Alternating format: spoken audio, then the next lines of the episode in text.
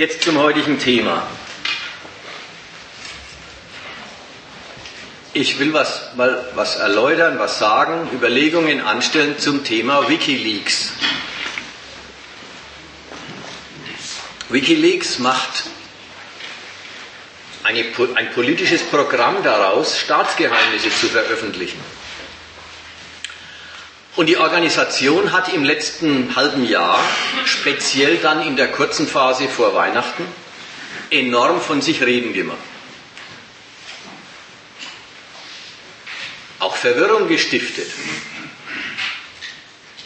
sich Feindschaften zugezogen und haben es geschafft, was uns ja nie gelingt,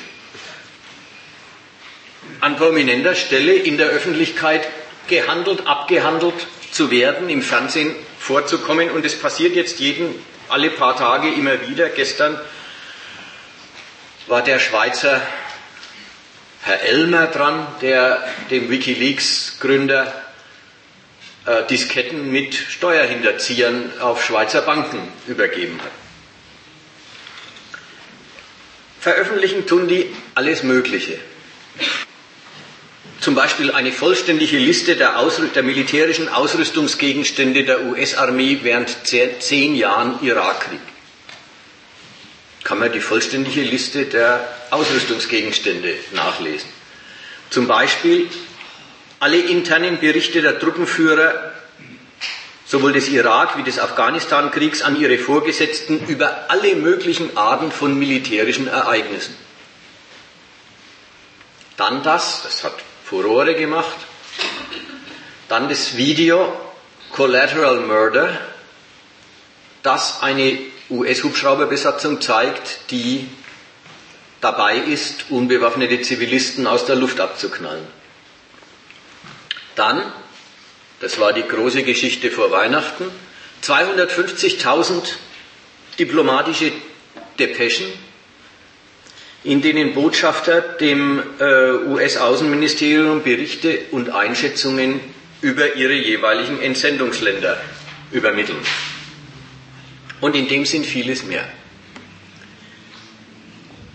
Wikileaks versteht das alles aber jetzt nicht einfach als eine journalistische Aktivität, sondern regelrecht und allen Ernstes als einen politischen Kampf gegen repressive politische Herrschaft, gegen Unterdrückung und für, für wahre Freiheit und eine bessere Gesellschaft. Schaut man sich die andere Seite an, kriegt man den Eindruck, die bestätigen glatt diese Diagnose. Die US-Regierung sieht sich außerordentlich herausgefordert, bekämpft, antwortet durchaus repressiv. Die US-Regierung gibt sich alle Mühe, Wikileaks und speziell seinen äh, Chef zu kriminalisieren.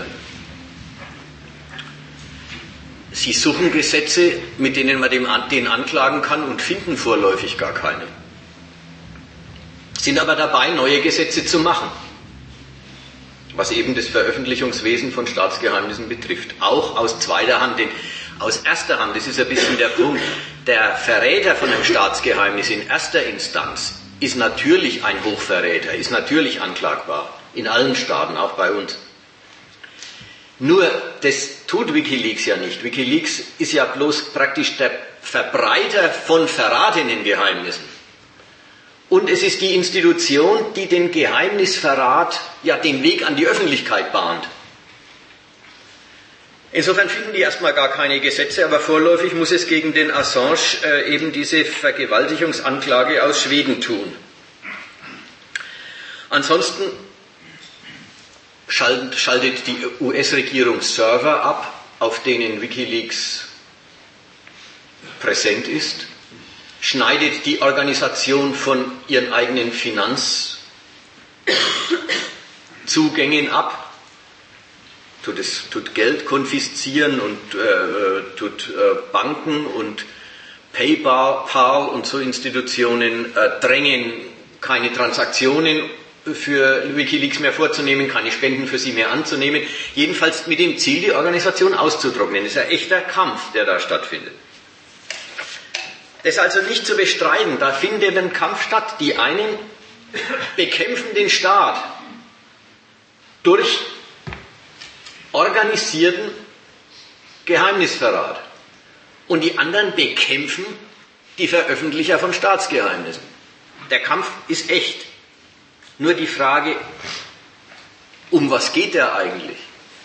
Und wer kämpft dagegen wen? Wie sieht Wikileaks seinen Feind? Was wollen Sie eigentlich erreichen? Und was für Mittel haben Sie dabei? Wie sehen Sie Ihre Mittel? Das sind die Fragen, die man mal beantworten sollte. Und dazu schauen wir uns als erstes mal ein Zitat an, das von dem Julian Assange stammt. Der hat äh, eine manifestartige Veröffentlichung schon vor mehreren Jahren gemacht. Die Veröffentlichung heißt Conspiracy as Governance, also Verschwörung als Regierungsform. Und der Text ist nach ein paar Zeilen kaum mehr lesbar, weil es eine Art ach, wie, wie, eine, wie eine organisationssoziologische Betrachtung von Verschwörungsorganisationen daherkommt. Da wird, da wird dann über die Total Conspiracy Power und äh, die Division of Conspiracy Power und, und Connected Graphs und lauter so Zeug geredet. Muss man alles nicht wissen, aber die Hauptsache ist die, die sagt er da. Wo man die Details kennt, wie autoritäre Regimes, und da muss man dazu sagen, autoritäre Regimes sind für ihn nicht nur die, die die westlichen Staaten für solche halten, sondern auch die großen westlichen Staaten gelten ihm als autoritäre Regimes. Zumindestens als, als, als Regierungen mit gefährlichen autoritären Tendenzen. Also, wo man die Details kennt, wie autoritäre Regimes im Innern arbeiten, sieht man verschwörerische Interaktionen innerhalb der politischen Elite. Nicht für Bevorzugung oder Vorteile innerhalb des Regimes, sondern als die grundlegende Planungsmethode, um autoritäre Gewalt aufrechtzuerhalten oder zu stärken. Autoritäre Regime bringen oppositionelle Kräfte hervor, dadurch, dass sie den Willen des Volkes zur Wahrheit, Liebe und Selbstverwirklichung unterdrücken. Sobald die Pläne entdeckt werden, die einer autoritären Herrschaft nützen, bewirkt das weiteren Widerstand. Deshalb werden sie auch von einer erfolgreichen autoritären Herrschaft verheimlicht, bis Widerstand sinnlos oder durch die Effizienz nackter Gewalt aufgewogen wird.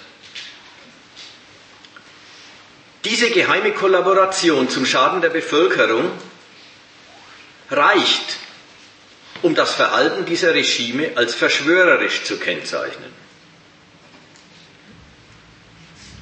Also die Generalthese hier heißt, die Macht autoritärer Regimes beruht auf Geheimhaltung. Sie beruht auf, ihr entscheidendes Instrument ist, eine interne Kommunikation der Mächtigen untereinander, die den anderen, den Regierten, nicht zugänglich ist. Er denkt sich, die Macht beruht darauf, dass die Mächtigen die Regierenden, die Regierten darüber im Unklaren lassen, was sie vorhaben. Die Regierten sieht er dadurch einer Übermacht ausgeliefert, dass sie nicht wissen, was die Obrigkeit mit ihnen anstellen will. Und zu der Frage, wozu das alles gut ist, was die Verschwörer da machen, hat er ja in dem Text schon eine Antwort gegeben. Wie funktionieren autoritäre Regimes? Seine Rede. Dadurch, dass sie verschwörerisch agieren Wozu? Um autoritäre Gewalt aufrechtzuerhalten oder zu stärken. Hört heraus, das ist ziemlich zirkulär. Ein autoritäres, ein autoritäres Regime hat im Wesentlichen den Zweck, autoritäre Gewalt aufrechtzuerhalten und zu stärken. Die wollen sonst nichts, komischerweise. Oder auch da ist Assange wieder äh, äh, deutlich, sage ich ja jetzt mal auf Englisch, weil es so schön ist. What does a conspiracy compute? Compute heißt da äh, machen. Man könnte es auch mit Verbrechen übersetzen, wenn man es nicht juristisch meint. What does a conspiracy compute? It computes the next act of conspiracy. Das braucht man nicht übersetzen, das versteht jeder, das ist klar. Auch das drückt das außerordentlich Zirkuläre der Vorstellung aus. Eine Konspiration, eine Verschwörung ist dazu da, um den nächsten Akt der Verschwörung zu tätigen. Das Unrecht, das er also in der Welt sieht, ist eine nicht reziproke Kommunikation. Der Staat weiß alles über die Bürger und die Bürger wissen nichts über den Staat. Treten wir mal heraus aus dem Bild, aus dem Weltbild, das hier ausgebreitet ist. Das ist ein absurdes Bild der modernen Herrschaft. Rundweg abseitig. Von der einen Seite her, Macht und Herrschaft beruhen doch nicht auf Bits und Bytes. Macht und Herrschaft sind, äh, in der wirklichen Welt, beruhen sie auf Gewalt. Der Staatswille betätigt sich durch Gesetze und die Gesetze, die äh, sind in Kraft, die gewinnen ihre Verbindlichkeit. Dadurch, dass Polizei und Justiz sie durchsetzen. Wenn man über Macht und Herrschaft reden will, über repressive Regimes, da muss man erst einmal an die wirkliche Macht denken. Der bewegt sich auf der Ebene der Information. Der meint, Macht fließt aus am Informations- und nicht aus einem Gewaltmonopol. Zweitens, gerade bei unserer modernen her politischen Herrschaft, wie sie in den Demokratien existiert, findet weder die Ausübung der Macht noch die Festlegung der politischen Zwecke und Zielsetzungen der Obrigkeit im Geheimen statt. Das findet alles außerordentlich öffentlich statt. Da wird ein halbes Jahr lang beraten darüber, dass man die Arbeitslosen schlechter stellen muss, dass die Rente nicht mehr reicht und also die Rentenauszahlung verschoben werden muss bis 2020 auch um fünf Jahre länger. Von fünf, oder um zwei Jahre länger, von 65 auf 67. Das ist ganz egal was. Das Parlament berät laufend, was es dem Volk zumuten will und muss, in seiner Logik, damit der Staat floriert, was den Leuten abverlangt werden soll, womit sie zu rechnen haben und alles das wissen die Leute. Da wird nichts verheimlicht, und es hat auch was Absurdes, sich vorzustellen, dass Herrschaft über Heimlichtuerei laufen können. Das Wichtigste ist doch, man muss doch dem Volk sagen, was man von ihm will. Man muss doch dem Volk sagen, was es leist, zu leisten hat. Das kann, da kann doch niemand einfach im Dunkeln drüber gelassen werden. Und es bleibt noch nicht mal bei der Bekanntmachung. In den modernen Demokratien wird dem Volk sogar alles, was es, ihm an, was, was es sich an aufgezwungenen Maßnahmen gefallen lassen soll, ausführlich erklärt. Da wird gesagt, da wird parlamentarisch darum gerungen, da wird im Parlament zum Fenster hinaus geredet an die Öffentlichkeit, damit kapiert wird, warum Mindestlöhne nötig sind oder Mindestlöhne nicht möglich sind. Manchmal so, manchmal so. Warum Jetzt kann ich wieder meine Beispiele erzählen von gerade. Oder warum, warum die, äh, warum Studiengebühren sein müssen. Es wird lang und breit erläutert. Und um das mal deutlich zu machen, das ist die Stärke der modernen Herrschaft. Das ist, das ist der Grund ihrer Stabilität und Unerschütterlichkeit. Dass die Bürger tatsächlich hineingezogen werden in die Staatsüberlegungen. Dass die Bürger tatsächlich zumindest das Angebot gemacht kriegen, seid überzeugt davon, dass der Staat nichts anderes tut, als was notwendig ist, damit diese Wirtschaftsweise funktioniert und die Nation davon leben kann. Alle auf alle Erfordernisse des Staats werden die Bürger ausführlich und per Dauerberieselung mit Nachrichten und Fernsehen und Talkshows eingestellt und eingeschworen. Sie lernen, dass das Wachstum das Wichtigste ist, sonst ist alles nichts. Sie lernen, dass der Staatshaushalt in Ordnung sein muss, sonst kann der Staat überhaupt nichts Gutes tun. Sie lernen all die Sachen, die wichtiger sind als ihr eigenes Leben und ihre eigenen Interessen, weil die eigenen Interessen davon abhängen, von dem großen Ganzen. Schließlich, auch das steckt in der Erklärung noch drin, hat das Regieren in unseren Staaten, also in Staaten wie dem unseren, nichts Zirkuläres an sich, nicht, nicht diesen zirkulären Zweck, die, die, die, die, die Mächtigen bleiben an der Macht, damit sie an der Macht bleiben, sondern dieses der Staat erklärt den Bürgern alle Zumutungen, die er ihnen auflastet. Das hat auch die Seite der Staat erklärt, wozu das gut ist, was er macht. Und tatsächlich, die moderne Staatsform, ist eine Meldung? Äh, lass mich den Satz gar fertig sagen. Die moderne Staatsform ist so, dass die politische Gewalt ausgeübt wird nur für den Zweck, die und die dem Staat untergeordnete Gesellschaft produktiv zu machen für den Staat und damit als Lebensgrundlage der Nation brauchbar zu machen. Und dem wird alles und das Leben der Menschen untergeordnet. So, den Satz wollte ich fertig machen. Jetzt ist okay. Ich muss jetzt irgendwie was falsch interpretieren, weil Wikileaks das Zitat, was das Worsch gemeint hat, war jetzt eher auf diese militärische, auf Kriegführen sozusagen gemünzt. Ja? Wenn du jetzt sozusagen Wikileaks äh, mit diesem ökonomischen, dann werden vielleicht irgendwie Bürger oder was auch immer du nennen magst, irgendwie eingeordnet. Ja? Äh, ich denke, gerade beim Militär oder so, wenn die halt doch ziemlich den Schwung irgendwie lassen. Wenn Wikileaks äh, gerade daraus ähm, äh, sozusagen aufdecken. Du, was ich meine? Du äh, irgendwie sagen, ähm, also Wikileaks hat nichts Ökonomisches. Äh, das stimmt nicht. Nee, das stimmt überhaupt nicht. Die haben endlos viel Ökonomisches. Die haben zum Beispiel, also es gibt, äh, wer sich bei Wikileaks erkundigen will, es gibt äh, eine, wie soll, nennt man das, also eine, da stellen Sie sich selber vor, wenn Sie auf Ihre Website gehst, das erste heißt About Wikileaks. Und äh, da geht es in, in vier oder fünf Seiten, äh, machen Sie mal die wichtigsten Geschichten und da kommt eine riesige Liste dessen, was Sie alles veröffentlicht haben. Und da lese ich jetzt mal bloß vor, äh, damit das deutlich wird. Äh, was Sie da alles quasi für Felder der Veröffentlichungen haben.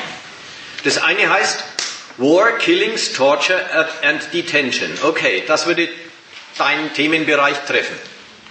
Das nächste heißt Government, Trade and Corporate Transparency. Also Regierungen, Handel und äh, Transparenz, was Konzerne betrifft. Das nächste heißt Suppression, Suppression of Free Speech and Free Press, also Unterdrückung der freien Rede und der freien Presse. Das übersetzt ist gleich. Das nächste heißt Diplomatie, Spionage und äh, Gegenspionage. Das vierte heißt Ökologie, Klima, Natur und Wissenschaften. Das fünfte heißt Korruption, Finanzwesen, Steuern und Handel. Und so weiter und so weiter. Am Schluss kommt auch noch Religion,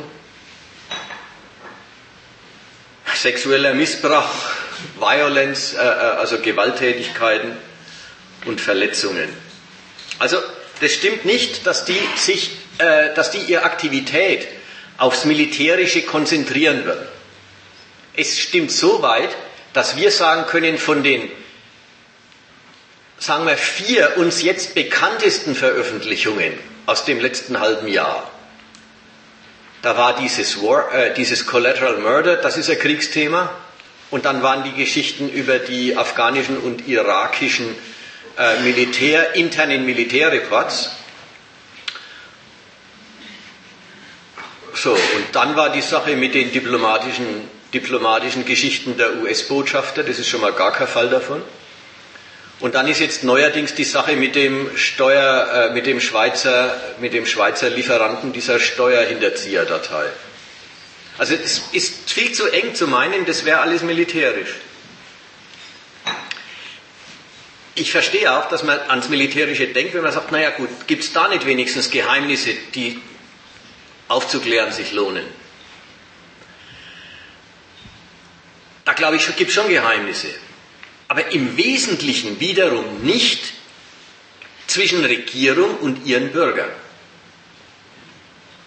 Beim Militärischen gibt es Geheimnisse. Der Feind soll nicht wissen, was wir können. Manchmal soll er übrigens auch wissen, was wir können. Aber erstmal, der Feind soll nicht wissen, was wir als nächstes machen. Im Krieg selber gibt es Geheimniszeug. Aber dass unsere deutschen Soldaten, die nach Afghanistan gehen, über ihren Einsatz im Unklaren gelassen würden, kann man eigentlich nicht sagen.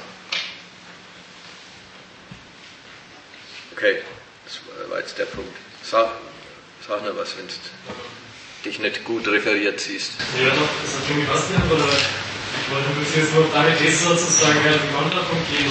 Wenn wir jetzt irgendwie das nur über dieses ökonomische gegründet haben, dann ist es, es ist ein bisschen zu kurz gegriffen.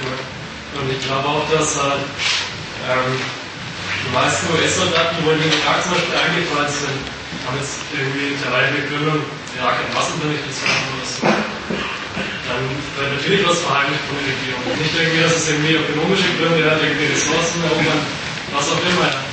Sondern halt schiebt man was vor und lässt die Leute dennoch ein bisschen was Dunkeln lassen. Und es ist erst in letzter Zeit gekommen dass dann, sagt auf einmal der Bundespräsident oder der Verteidigungsminister, ja, ich gehe doch mal Afghanistan oder irgendwie Märkte zu erobern oder so. Das so ist das in letzter Zeit wieder gekommen, oder? Ich Schau, die, die, die Geschichte ist da die. Also ich muss man ja erstmal zugeben, die Sache mit den äh, Massenvernichtungswaffen des Irak war ein richtiger Regierungsbetrug. Und von der Seite gibt es immer wieder welche, eigentlich immer dann, wenn Kriege angefangen werden. Weil der Staat, der den Krieg anfängt, eigentlich darlegen will, dass er sich verteidigt. Er will das Recht des eigenen Kriegs darlegen. Das Recht, warum das in Ordnung geht, dass wir den Staat angreifen. Wie der Hitler mit seinem Sender Gleiwitz. Ja, ab sowieso wird zurückgeschossen. Der hat auch nicht zuerst geschossen. Also das gehört sich für Staaten, dass wenn sie einen Krieg anfangen, dass sie sagen, sie antworten bloß auf fremde Gewalt. Man merkt aber jetzt Folgendes Interessante. An dieser Lüge hängt gar nicht viel. Die hat fast was von einem Ritual, das gehört sich. Kaum wird's aufgedeckt, sagt nicht das ganze amerikanische Volk nichts wie raus aus dem Irak, wir sind ja aus einem falschen Grund hin. Sondern sagen sie, naja gut, also das hat nicht gestimmt, aber eine üble Sau ist er schon, der Saddam Hussein. Und das hat er, also ihm geschieht in jedem Fall recht. Vielleicht bleibt auch mal was hängen an dem Krieg. Auch das will ich gar nicht leugnen. Übrigens im Wesentlichen darüber, dass er nicht so gut gelingt, wie man gedacht hat. Im Wesentlichen darüber blamieren sich dann die Rechtfertigungslügen. Aber das Aufdecken der Lüge ist auch da nicht der entscheidende Punkt ich, äh, ist okay, ich mache mal weiter und äh, du meldest dich wieder, wenn, wenn wieder was aufkommt oder wenn du mit deinem dein Einwand wieder nochmal oder in anderer Version äh, zur Geltung bringen willst.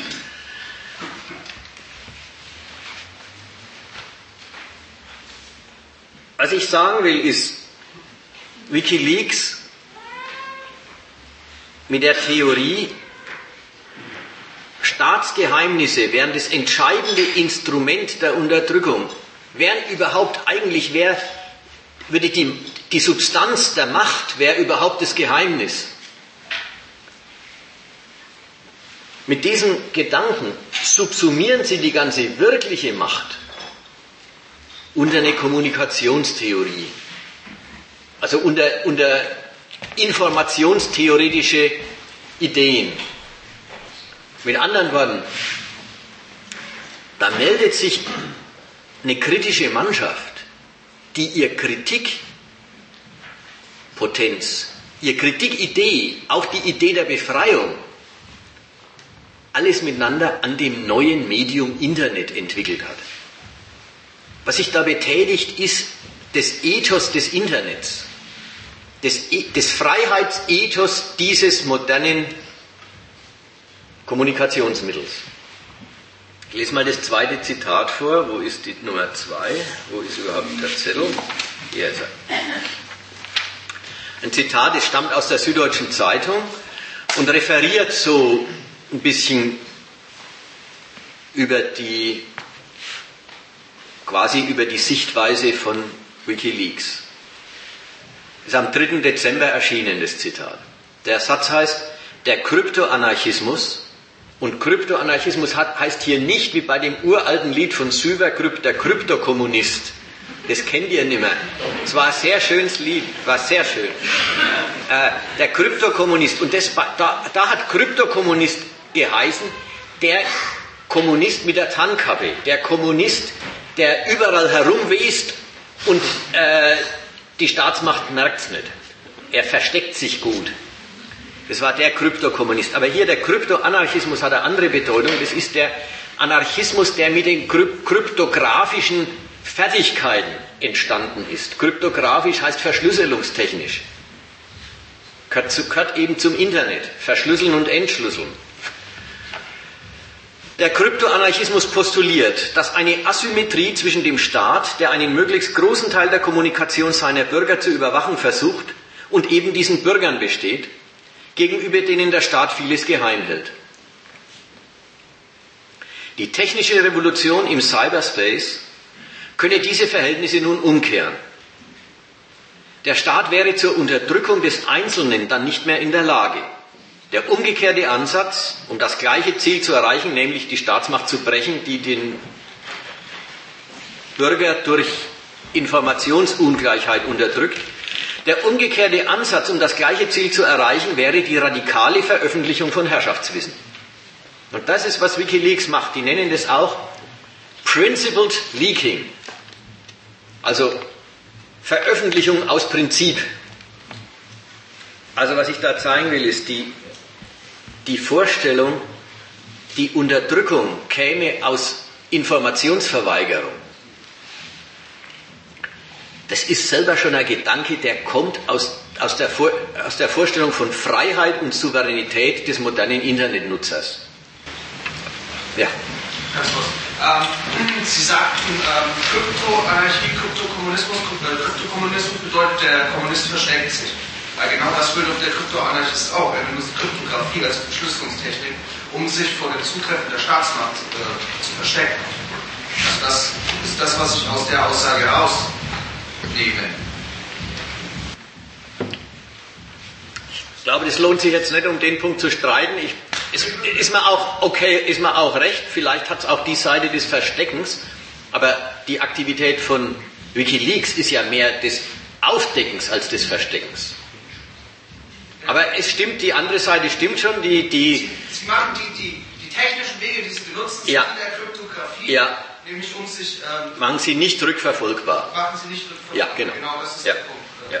Gut, vielleicht ist es auch das. Ich habe dieses. Ähm, ich habe da, gab es mal 88 von einem Mai oder Englisch May, ein kryptoanarchistisches Manifest. Und der hat so mehr den, ja, vielleicht ist das schon der Gedanke, ja. Das ist der Gedanke. Ja, ja, der Gedanke, ähm, mittels kryptografischer Techniken lassen sich private, private, der denkt da mehr an Geschäfte, an Transaktionen und so weiter, nicht mehr überwachen, dann dadurch auch nicht mehr besteuern, dadurch auch nicht mehr von Staaten kontrollieren. Also vielleicht ist es wirklich dieses, jetzt gelingt es Verstecken. Dann sagten Sie, ähm, dass eben Gewaltmonopole aufrechterhalten werden ähm, durch äh, Zurückhalten von Informationen seitens des Staates. Das, das, sagt, das referiere ich, das, das, halte ich für einen Blödsinn. Das, das referiert, ja. das ist Ihre Interpretation von, ja. Äh, ja. Äh, von äh, Julian Assange ja. ähm, Aussage. Ist es nicht vielmehr so, dass äh, der Staat äh, gezielt desinformiert und dadurch eben Informationen zurückhält, nämlich die Wahrheit und Desinformation ausstreut?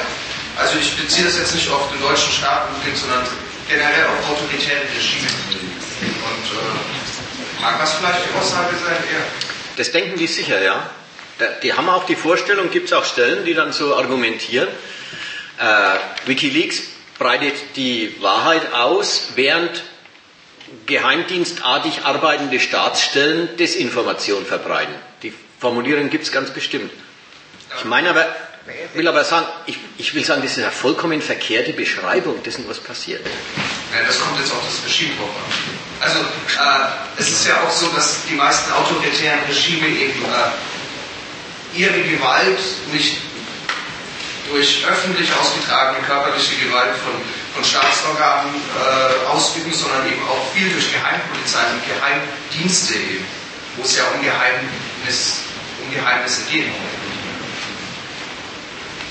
Also man muss das jetzt nicht äh, unbedingt auf den deutschen Staat oder amerikanischen Staat zusehen, wobei die Amerikaner äh, sicher auch die eine oder andere Schweinerei Staat haben den. Aber äh, sehen wir uns jetzt doch zum Beispiel äh, Tunesien an.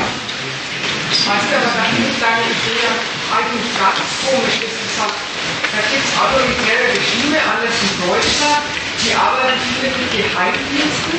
Also wo es so dann die Idee ist, da muss man doch was aufdecken wo du jetzt gerade ein Beispiel anführst, was doch das Zeichen für autoritäres Regime ist, dass da offensichtliche Unterdrückung am Werk ist. Ja, vom Geheimdienst ausgehen, von Geheimpolizei ausgehen.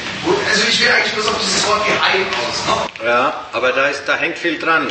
Ob die Geheimpolizei durch die Geheimnisse Macht ausübt oder durch die Macht, die sie ausübt. Ja, aber sie kann die Macht nur so ausüben, weil sie im Geheimen umgeht.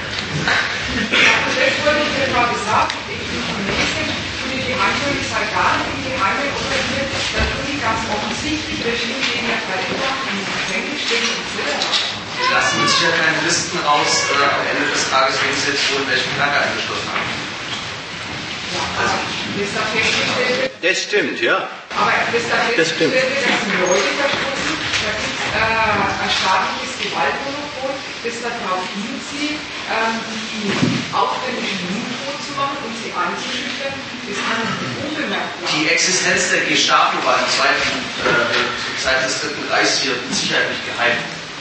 Ja, mit Sicherheit nicht geheim. Aber die Dienstvorschriften sehr wohl.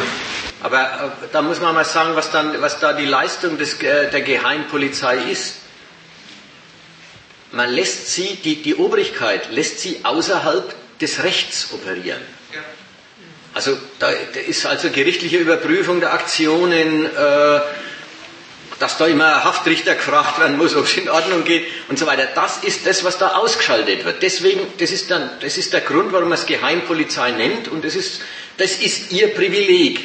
Da merkt man aber, die Gewalt, die sie ausübt, übt sie nicht durch die Geheimhaltung aus, sondern dass sie dem keinem Gericht rechenschaftspflichtig ist, das ist ihr, ja, ihr Privileg, wenn man so reden will. Das ist doch Geheimhaltung. Aber da ist doch, naja, sogar das ist nicht einfach Geheimhaltung, sondern das ist erstmal, die braucht sich nicht, nicht rechtfertigen vor Richter. Das braucht sie von niemandem rechtfertigen. Naja, wahrscheinlich stimmt es nicht ganz. Da werden Sie, werden Sie schon auch Ihre, Ihre Vorgesetzten gehabt haben. Aber egal. Gemeint ist. Diese Daten konnte man mit Sicherheit nicht im Stürmer am nächsten Tag lesen. Ja, ja. Äh, auch wie du sagst, die veröffentlichen nicht, wen sie, wen sie eingekerkert haben, die veröffentlichen nicht, wen sie umgebracht haben. Auch da, sie stellen sich dem nicht. Sie, sie, sie sind so frei, auch darüber der Öffentlichkeit keine Rechenschaft abzuliefern. Das ja.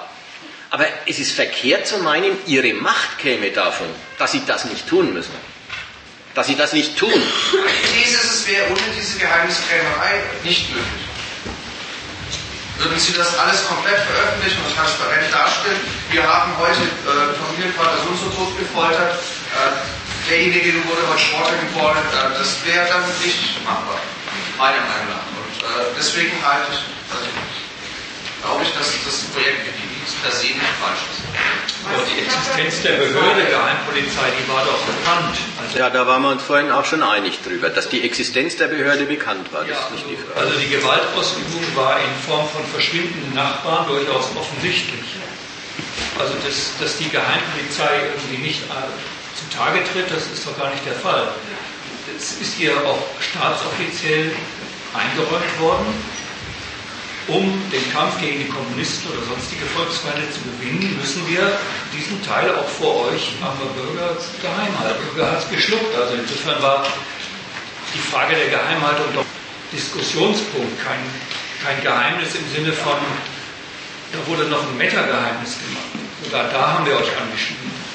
Und dein Argument mit nicht möglich, das ist, ist nicht gut. Also weil äh, es ist gerade erläutert worden, dass das, dass die keine, das nicht dargestellt haben, wo sie die Leute eingesperrt haben, wen sie eingesperrt haben und so. Das gehört mit zu der Institution dazu. Jetzt sagst du, weil das da dazugehört, äh, ist es auch das, worauf dessen Macht gründet. Aber der Schluss, der stimmt doch überhaupt nicht.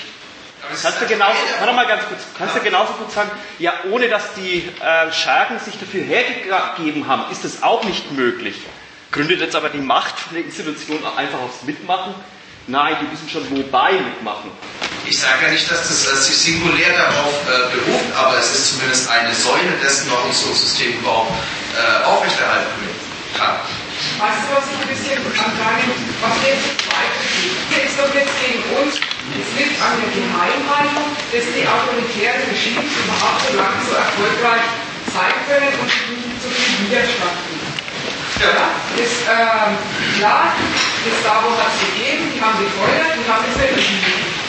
Werde ist noch bedeutender überall wenn es sich der Widerstand ich dir noch zur Begründung geben, dass doch das fast die falsche Theorie über den das Dritte Reich ist bis keiner gewusst hat, dass Juden vergast sind, keiner gewusst hat, dass Kommunisten gewandert sind, bis keiner gewusst hat, dass die Gewerkschaften das, das war schon bekannt, aber es wurde nicht offen kommuniziert. Und in, an den Ländern, in denen das offen kommuniziert wird, da hat sich dann äh, man sich dann gegen Deutschland und also darum das Regime beendet. Behalten wir den einen, den einen Punkt als, Bedenk, als, äh, als, als Einwand und als zu bedenken nochmal fest. Man unterschätzt den deutschen Faschismus, wenn man meint, der hätte funktioniert auf der Basis dessen, dass die Bürger nicht wissen, was gespielt wird. Die waren Faschisten einfach, die haben das gebilligt, die haben das richtig gefunden. Und da hat sogar in einem gewissen Umfang ein Richtigfinden dessen, dass man uns ja nicht alles sagen muss dazu. Eben, es ist Desinformation. Na, das ist keine Desinformation, das ist eine Einsicht da rein, dass man nicht alles wissen muss. Das ist, dass man es gar nicht wissen will. Sowas. Das, so, das, das euch weiter stören mit der Grundsatzdebatte über Faschismus und was dazu Ja, war jetzt ja bloß die Abschweifung. Sagen, ich glaube, dass diese Geheimhaltung durchaus eine Säule von autoritären Regimen Gut. Aber es ist doch jetzt. ein Unterschied, ob man sagt, irgendwas nicht öffentlich zu machen, ist ein Mittel der Herrschaft. Oder ob man sagt, die Herrschaft besteht eigentlich darin, dass sie ihrem Volk Informationen vorenthält. Weil gegen das Zweite, was ja Wikileaks behauptet, äh, ist doch einzuwenden, dass eine Herrschaft, ohne dass sie den Beherrschten kundtut, was sie von ihnen will, ja überhaupt eine Absurdität wäre. Also in jedem, äh, in jedem Land, auch in diesem autoritären Regime, wissen die Leute ganz genau, was sie, für, was sie machen sollen. Und Sie wissen ganz genau, dass, dass, es Ihnen, Ihnen übel mitgespielt wird, wenn Sie es nicht machen. Also es werden Ihnen diese Informationen, was die Herrschaft von Ihnen will, die werden Ihnen überhaupt nicht vorenthalten. Also da scheint mir doch der Unterschied zu liegen äh, zu, äh, zu der Frage, ob es bei der Geheimpolizei, ob jeder weiß, was die macht, oder die Theorie von Wikileaks, die sagt, darin besteht die Herrschaft. Ähm, was die genau angeht. Da wird einfach der Assange ein bisschen fehlinterpretiert. Er, er meint nicht, dass das die absolut, der absolute singuläre Grund ist, warum es solches Regime gibt, aber es ist eine der großen Säulen, auf denen sich diese Regimes stützen. Ja, was die Wikileaks angeht, muss man wie vom Anfang gesagt, bei diesem Begriff autoritären Regime bisschen aufpassen. Sie meinen was anderes, als jetzt hier die ganze Zeit geredet wird. Es wird ja auch gesagt, dass ähm, die Informationsveränderung, äh, also diese Desinformation oder Geheimhaltung von Informationen nur so lange wichtig ist, wie äh, das Gewaltmonopol dafür nicht reicht. Ich sag den Satz nochmal, wie das Gewaltmonopol? Nicht ausreicht. Es wird ja gesagt, dass die Geheimhaltung so lange äh, funktionieren muss, bis das Gewalt, äh, solange das Gewaltmonopol ausgeweitet wird. Und deswegen sind die Staaten, über die wir hier reden, einfach das falsche Beispiel, weil das Gewaltmonopol schon so weit ausgebaut ist, dass die Geheimpolizei so gemacht haben. Ja, ich weiß nicht, ich glaube, ihr, ihr, ihr um es zu verstehen, äh, versucht ihr immer quasi Rationalitäten hineinzulesen. Ich habe mehr den Eindruck, der redet von autoritären Staaten und autoritären Tendenzen in demokratischen Staaten und es ist ihm alles miteinander bekämpfungswürdig genug und jetzt wenn du mal denkst, die Veröffentlichungen, die der macht, die gehen doch weniger über Kenia und so weiter, obwohl auch, auch gibt's auch, sondern die gehen im Wesentlichen über amerikanische und äh, innerwestliche äh, Facts. Also die meinen schon, da haben sie, die haben im Wesentlichen hier was aufzudecken.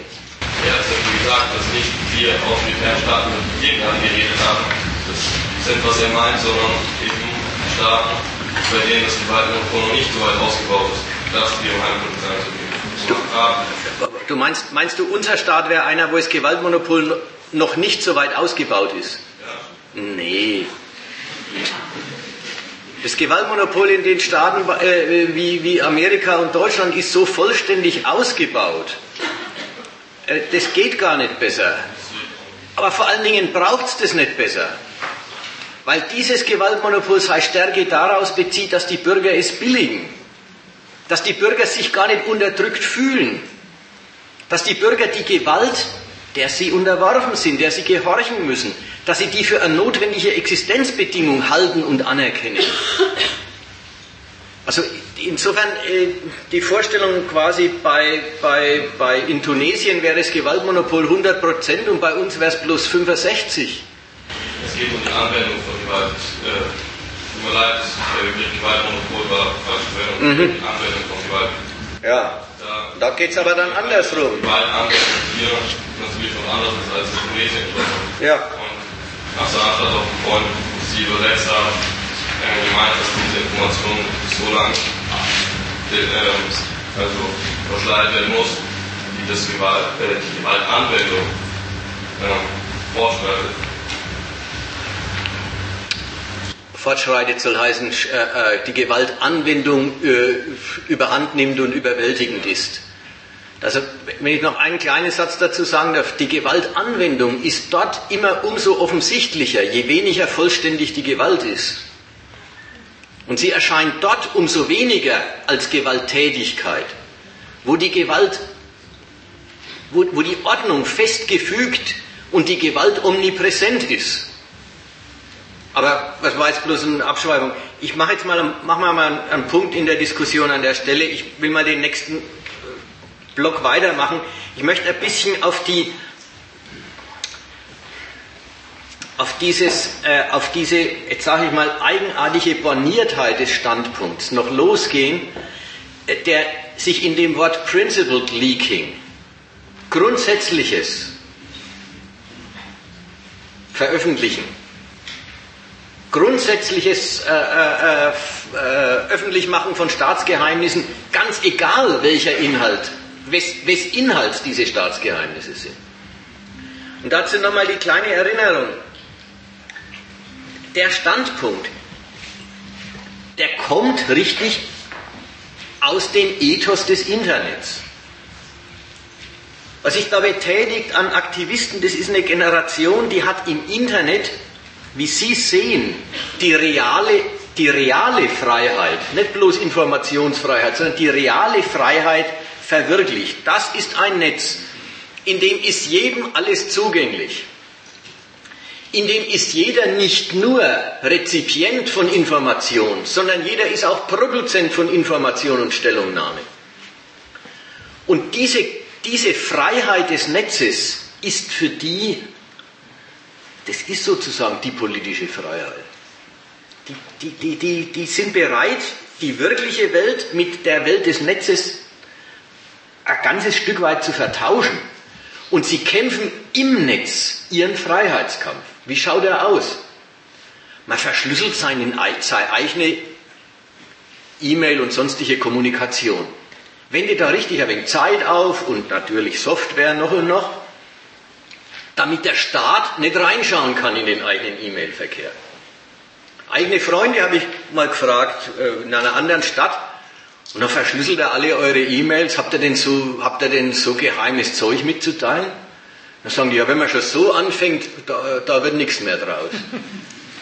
Wenn man erst dann verschlüsselt, wenn man was Geheimes mitzuteilen hat, ja, dann wissen doch die Staatsleute, wo sie ihre Entschlüsselungstechniken drauf anwenden müssen. Nein, man muss alles verschlüsseln, das Unwichtige. Die, dieser alltägliche Kampf um My Privacy, da lasse ich keinen reinschauen. Das, das ist die eine Hälfte. Die andere Hälfte ist, man entschlüsselt alles, was im Netz überhaupt verschlüsselt existiert. Das ist die ganze Abteilung der Hacker und was ja auch eine ganze Moralität entwickelt hat. Die Hacker. Sie lassen keine Barrieren ihres Informationsdrangs gelten. Jeder, der ihnen was vorenthält, ja, errichtet eine Schranke, die ist Unrecht. Die braucht man sich nicht bieten lassen. Die Piratenpartei ist so ist, ist, ist sowas in die politische, in den politischen, äh, quasi ins politische Feld rübergewandert. Als politischer Standpunkt Netzfreiheit, Netzneutralität beim Transport der Ta Datenpakete, äh, alles das äh, ist, ist ein Zweck und jede Hürde ist unrechtig, da gehen die so weit, dass sie auch das Verbot oder die Behinderung der Zugänglichkeit zu Kinderpornografie als Beispiel für Beschränkungen der Freiheit des Netzes nehmen und tatsächlich für ein Unrecht erklären, die sind nicht für Kinderpornografie, aber fürs Ver, äh, Verhindern des Zugangs dazu oder gegen das Verhindern des Zugangs dazu kämpfen sie. Das geht noch ein bisschen weiter, das geht noch bis hin zu, und das Privateigentum, sofern und soweit es in elektronischer Form existiert, erklären sie zu Unrecht.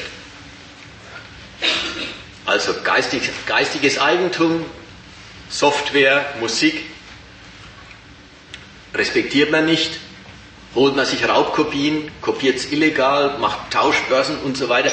Auch dieses Katz-und-Maus-Spiel mit den Behörden gehört zu dieser praktizierten und zwar alltäglichen, gar nicht furchtbar politisch gemeinten, alltäglich gelebten Internetfreiheit.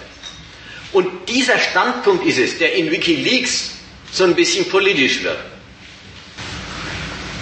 Ja,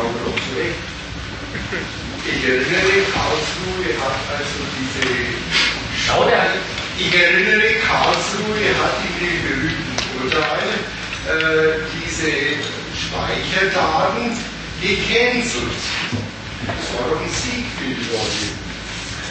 Die er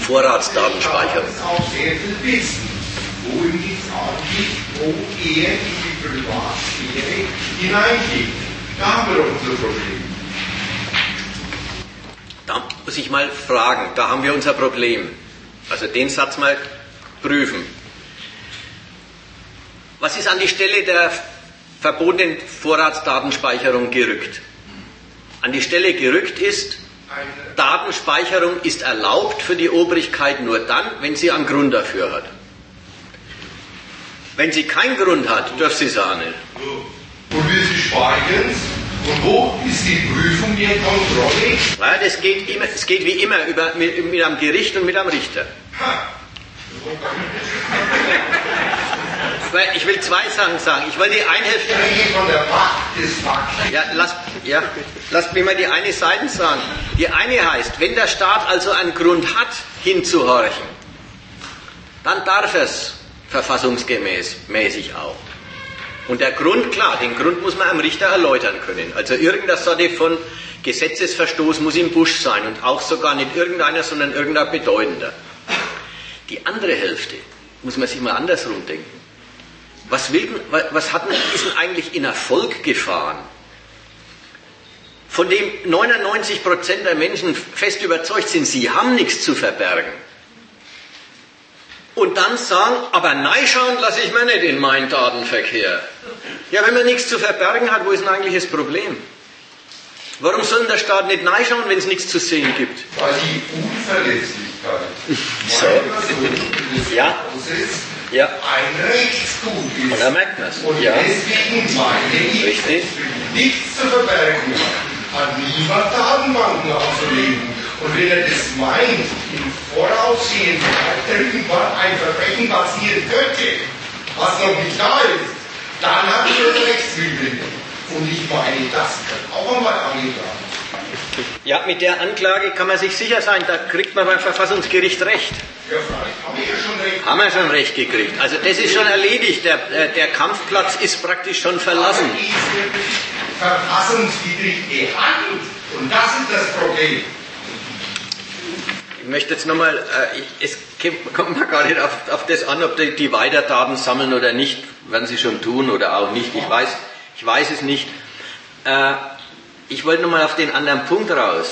Wo ist eigentlich das Problem, wenn ich nichts zu verbergen habe, dann zu sagen, aber reinschauen lasse ich mir nicht. Und dann gibt es das Stichwort, wie hieß es? Die Unverletzlichkeit der Privatsphäre. Da merkt man, da, da kommen Leute mit, dem, mit der großen Gewissheit, dass sie in dieser Gesellschaft gut aufgehoben sind, dass dieser Staat für sie da ist, da kommen sie mit, mit einem richtigen bürgerlichen Recht. Ja, wenn die Steuern bezahlt sind und, Arbeits, äh, und die Arbeit im, im, im Erwerbsleben erledigt ist und der Mensch allein ist mit dem Geld, das er verdient hat, dann darf er machen, was er will. Und das darf er ja wirklich. So, und das jetzt als, als seine Würde auffassen und sagen, da, da brauche ich mir aber nicht reinschauen lassen, obwohl ich mich mir jederzeit reinschauen lassen könnte, weil ich habe ja nichts zu verbergen. Das ist dann wirklich bloß, der Bürger verlangt ein Vertrauensverhältnis des Staats zu ihm. Dann erst fühlt er sich richtig wohl daheim in seinem Gemeinwesen. Aber das, das ist längst weit weg von der Frage, unterdrückt der Staat da irgendwas? Denn wenn wir schon ausgehen von der Voraussetzung, wir haben nichts zu verbergen, dann wird auch nichts unterdrückt, wenn hingeschaut wird. Der Staat greift auch gar nie zu, weil wenn der Bürger alles anständig macht, dann kann der Staat alles wissen und es macht immer noch nichts für den Bürger. Der greift nicht zu. Es geht nicht um reale Freiheit, es geht nicht ums Verhindern von irgendwas, was man machen will.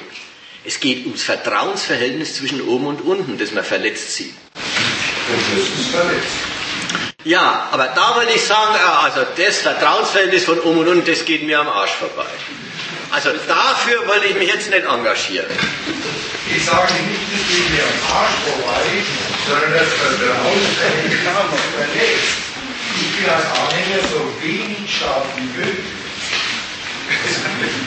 Ja, davon ist, davon ist praktisch jeder Anhänger. Findet man da nicht die Frage, wo Staat ist wo der Staat sich einmischt, ein bisschen verkehrt an. Wenn man den Staat immer dort nicht entdeckt, wo man in der Früh aufstehen muss, irgendwo sein Geld verdienen muss, unter, bei den Bedingungen, unter denen man es verdienen muss, was man dafür zum Essen auf den Teller kriegt, überall dort, wo entschieden wird, wie man leben muss, sieht man den Staat überhaupt nicht. Aber dann, wenn alles gelaufen ist, sagt man, in meine vier Wände hat mir der nicht reinzugucken. Also, da hat man ich denke, bei einer Staatsquote von 85 Prozent ist es bereits des Guten zu viel. Jetzt sind wir aber bei, bei vor 85 Prozent vor was eigentlich? 85 Prozent von was? Von unserem Realeinkommen. Da sind wir ja ganz woanders. Jetzt sind wir bei der FDP. Okay. äh, was ich gesagt habe, mit dem wenigen möglich ist, ja, weil jetzt war ja die, das eine Argument dazu, nur ein E-Mail-Verkehr, der überpflegt, wenn man seine Blumen umkommt, ja, das ist wirklich wurscht, ob sie die Daten speichern oder nicht. Das andere Argument, was man auch noch dazu sagen kann, ist, wenn du sagst, ja, so wenig Staat wie möglich, ist ja die Konzession will, ist immer dann, wenn der Staat es für nötig hält, weil er dann nämlich Machenschaften äh, befürchtet, die gegen ihn gerichtet gerichtet sind, wo er sagt, da ist eine Aufhörerherrschaft, das sind äh, abweichende Gedanken, dass da die Akzeptanz drinsteckt, ja dann, wenn es so rechtmäßig zugeht, diese Vorratsdatenspeicherung oder Geheimniskrämerei, die ist akzeptiert.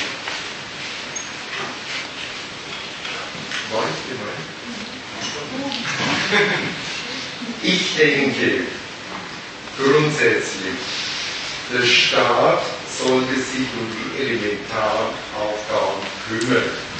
Das hat nichts mit einer Überwachung zu tun. Der Staat, wenn er für die Ausübung seiner notwendigen Aufgaben, das haben wir im Grundgesetz das sogenannte äh, Kommentierungsgebot, wenn ein Gesetz macht, dann er so begründen, warum er das macht. Und wenn er das hinterlässt, dann handelt er staatswidrig, aufgabenwidrig. Ganz einfach. Und wenn er nicht begründen kann, warum er diese Vorratsdatenspeicherung in dem Maße macht, ja, und das kann er nicht, dann muss er es sein lassen und Konsequenzen ziehen. Aber das führt am Thema vorbei. äh, es geht um Wikileaks und ich möchte das ähm, prinzipiell, äh, Principle, äh, das Wort mal nicht von General übersetzen, sondern von Herrschaft.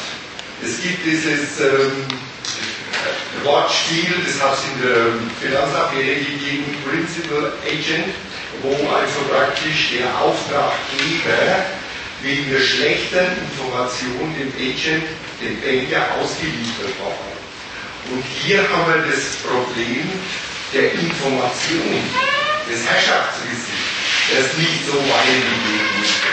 Und ich komme aus der alternativen Szene raus, ich bin mit Recht nicht sonst was. Aber ich meine, was hat Wikileaks im Prinzip veröffentlicht? Das müssen wir uns mal fragen. Was erreichen Sie damit? Und das sind doch die Herrschenden mehr oder weniger in den elementaren Punkten gar nicht worden.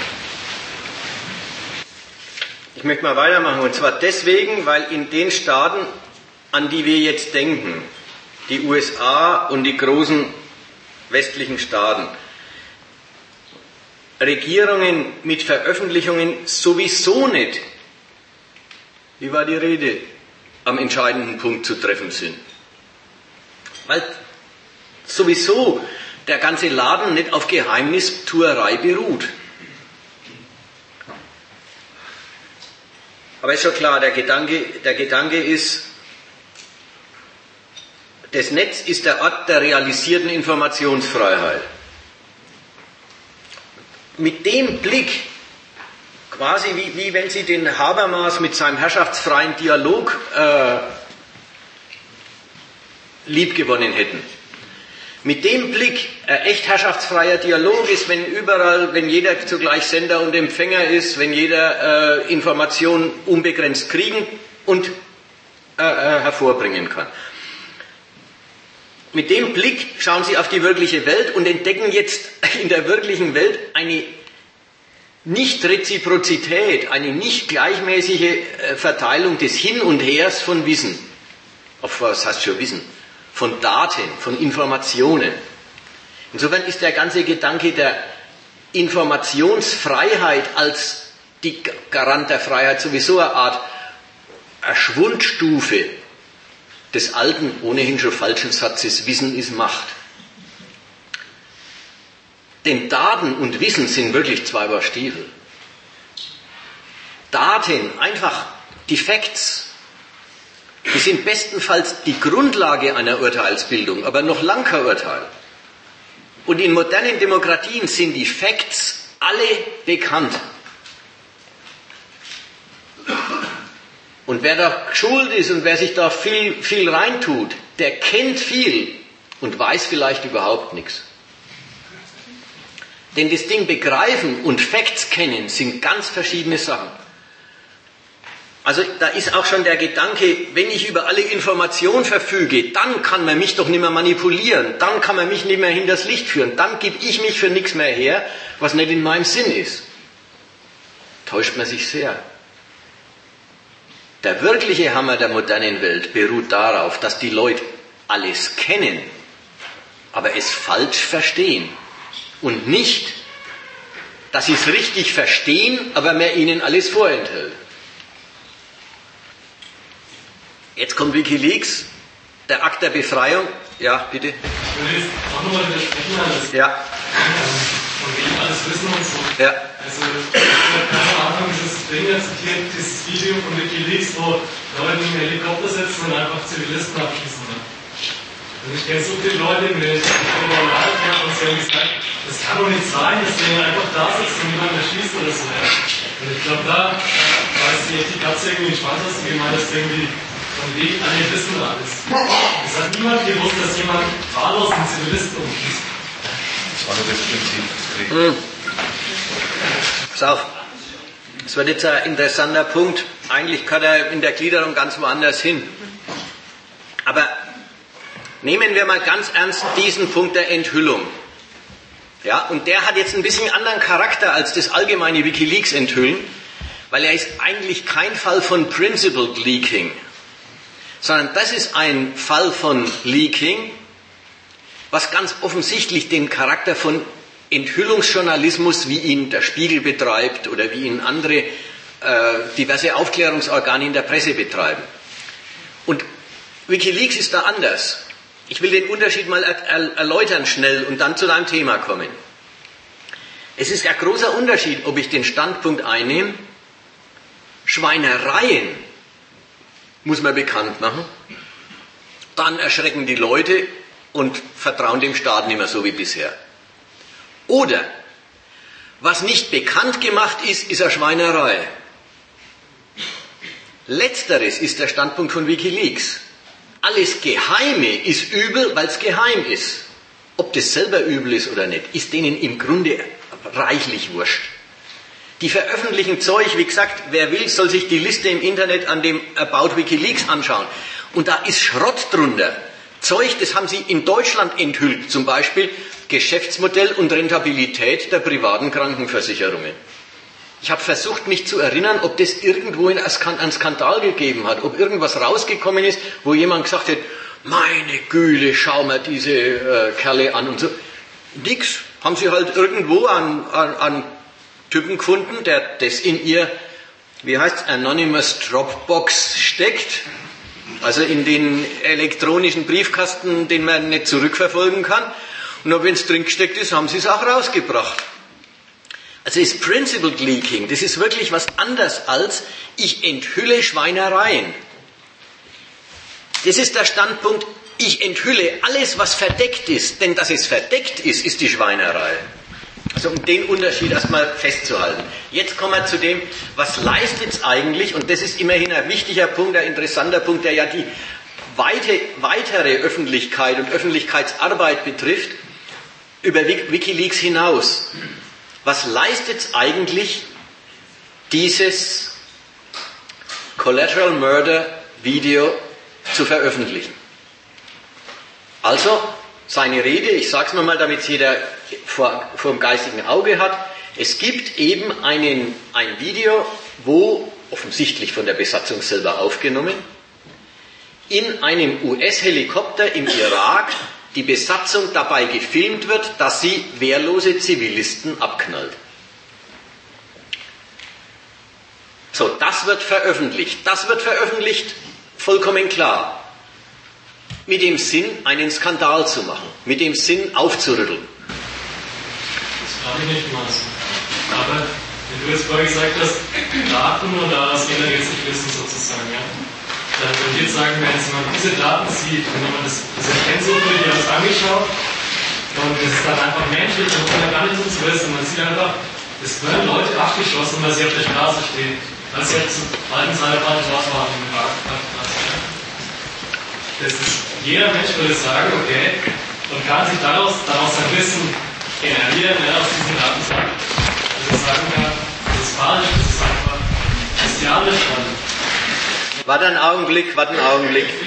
Du, ja. Daraus sozusagen, ich weiß nicht, wie ich es damit erreichen will. Ich denke, das ist ein bisschen irgendwie jetzt beschönigen, was, was, was halt lieber ist in der Theorie, wenn du jetzt irgendwie sagst, halt, ja gut, Skandal, irgendwie Skandale irgendwie. Ich wollte jetzt nicht, ich wollte, an der Stelle wollte ich es nicht schlecht machen und billig handeln. Ich wollte jetzt, äh, also das mit Skandal sollte erstmal heißen, ähm,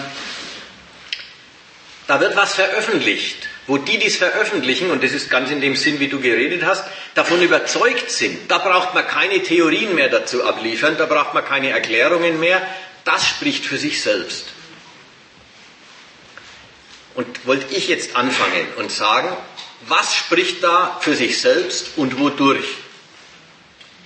Das ist jetzt ein bisschen der Punkt, auf den es mir da ankommt. Du sagst, da fühlt man menschlich und sagt, das ist brutal, das ist durch nichts zu rechtfertigen. Ja, so ungefähr war deine Rede. Äh, dir fällt sofort auf, welche Umstände von dem Film nötig sind, damit du zu dem Urteil kommst. Angenommen, die hätten gefilmt, wie der US-Helikopter andere Bewaffnete abknallt, wäre es ganz anders ausgegangen. Wäre es halt ein Kriegsakt gewesen. Worauf will ich raus? Ich will darauf raus, an welchem, also um, um zu diesem Satz, das ist unmenschlich, das ist brutal, zu kommen, macht, macht der Betrachter einen geistigen Vergleich. Und das kannst du ruhig sagen, das fühlt man sofort, ist egal. Aber auch das, was fühlst du denn, wenn du das sofort fühlst? Du, du vergleichst es mit dem korrekten Krieg und sagst, das ist kein korrekter Krieg. Doch. Aber natürlich, sonst braucht man doch nicht den, den Ding machen, sonst kann man doch überhaupt Krieg abfilmen. Ja, das war nicht mehr. Ja, ja, ist schon okay. Wenn jetzt Sie zum Beispiel den, die Alltäglichkeit des Kriegs veröffentlicht hätten, ja, dann wäre der Krieg, auch wenn es ein Beispiel vorhin Bewaffnete für Bewaffnete, wäre nicht auch veröffentlicht worden wäre, damit kommt der Krieg in die Wohnzimmer der Leute, in ihr Internet, vor ihrem Computer gut. was ist denn das überhaupt? Nicht nur so ein abstraktes Ding, ja.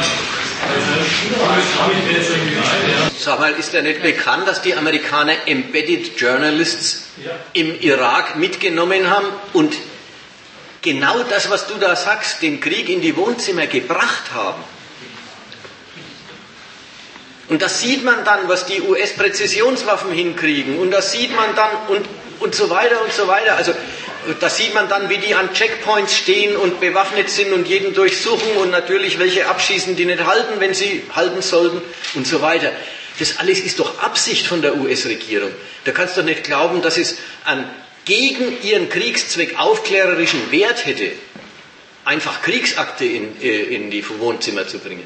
Aber es ist schon ein Unterschied zwischen den Embedded Journalists, weil die wurden ja extra mitgenommen um sich dann bei den Amerikanern auch sicher zu fühlen, weil man fühlt sich automatisch bei dem sicher, der mit der M16 auf den Feind zielt. Also, und es wurde auch nicht wirklich jetzt ähm, von den amerikanischen Journalisten Leichen gezeigt oder wie er eben gesagt hat, dass Leute erschossen werden.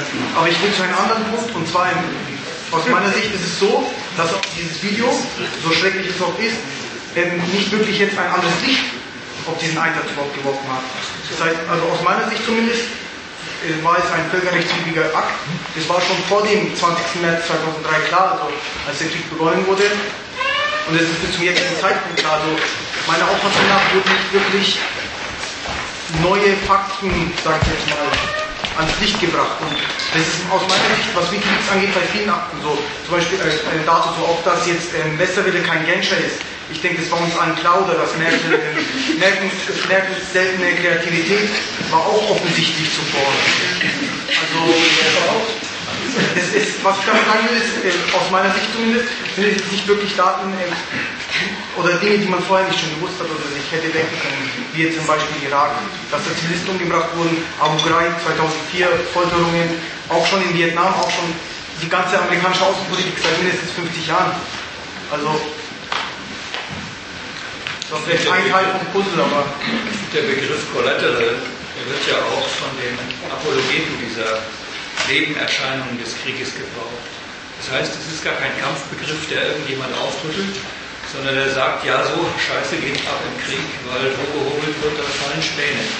Das kann jeder deutsche Soldat aus dem Zweiten Weltkrieg sagen und jeder Amerikaner hat das Problem des Friendly Fires. Äh, insofern ist der, der, der Film selber zwar ein Stück Realität, was die Amerikaner aus Publicity-Gründen haben zurückhalten wollen, aber die aufrüttelnde Wirkung für alle, die den Krieg eigentlich positiv gegenüberstanden haben, kann es gar nicht haben, sondern nur der sowieso schon was gegen den Krieg hatte, der sagt, ja, wisst ihr, genau das. Mhm. Das mit dem Collateral würde ich anders sehen, weil äh, das haben die natürlich als Überschrift gewählt, um den, um den Zynismus dieses Wortes herauszustellen. Aber das ist diese feine, humorige, meinst du, dass die anderen das genauso gebrauchen? Die anderen gebrauchen es äh, als Entschuldigung und Rechtfertigung. Und die wollen es als Anklage benutzen. Aber ansonsten bleibt erstmal der Punkt stehen, da, werden, da, da wird ein Kriegsakt gezeigt und, nehmt das Wichtige, und das soll das Faktum für sich sprechen und ein Urteil zwingend machen. Ich will sagen, das ist grundsätzlich nicht zu haben. Es kommt immer darauf an, wie man sich das Faktum erklärt und nie das Faktum für sich.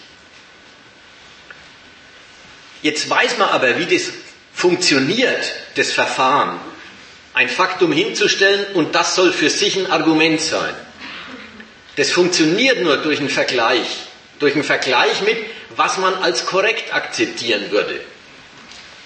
Und das Empörende an diesem Film ist, dass der Film diese Iraker zeigt und eben offensichtlich welche zeigt, die abgeschossen werden, ohne dass einer davon eine Waffe zückt.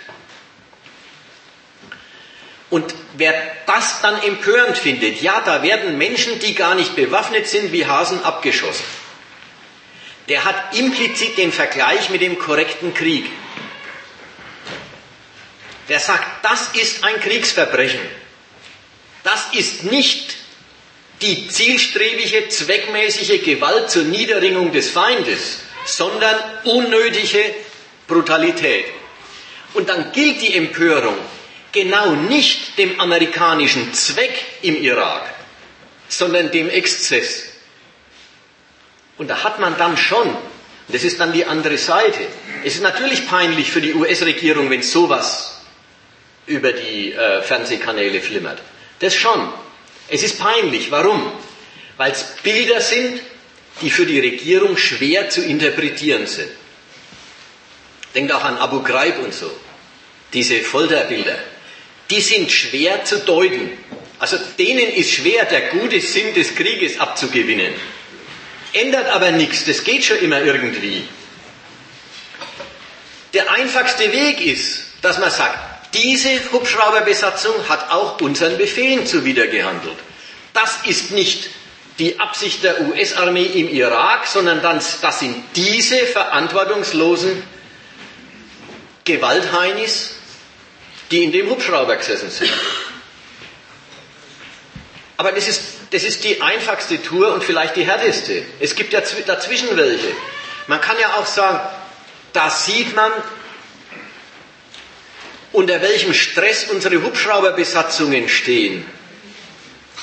Fürchten zu müssen, immer aus dem Hinterhalt äh, angegriffen zu werden. Dann haben sie das Prinzip, lieber selber zuerst schießen und dann fragen. Wir wissen schon, das ist tragisch. Aber wer unter solchem Stress steht,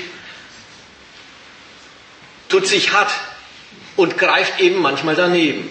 Lauter so Zeug, das, das kommt dann als Erklärung und man merkt, im Grund ist es dann doch eine ganz andere Frage, die daran abgehandelt wird. Nämlich, meinst du, dass der Krieg in Ordnung geht oder meinst du, dass er nicht in Ordnung geht? Und die Frage entscheidet sich nie und nimmer an dem Video. Die entscheidet sich an einer politischen Einschätzung, für welchen Zweck dort Gewalt ausgeübt wird. Nicht, dass da Menschen tot werden, Menschen, die vielleicht bloß am Straßenrand gestanden sind und gar keine Kombatanten, Kombatanten waren das ist wirklich, das ist das Verlogene von beiden Seiten, wenn man mit enthüllenden Bildern Politik machen will. Verlogen von beiden Seiten. Weil diejenigen, die das, die das Video äh, an die Öffentlichkeit bringen, die wollen die Ungerechtigkeit dieses Krieges deutlich machen. Tatsächlich zeigen sie bloß einen Exzess im Krieg.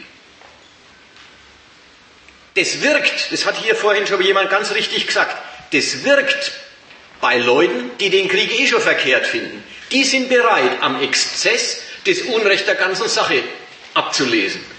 Die anderen sagen, naja, da sieht man einen Exzess, nicht unseren Krieg.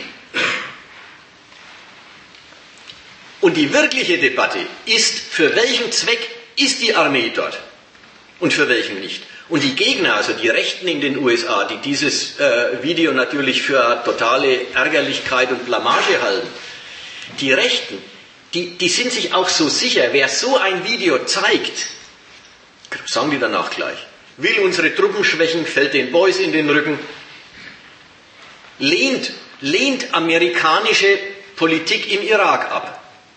Und wer das denkt, hat recht. Denn deswegen wird es, denn deswegen wird es gezeigt. Es stimmt wirklich. Bloß umgekehrt stimmt es ja auch.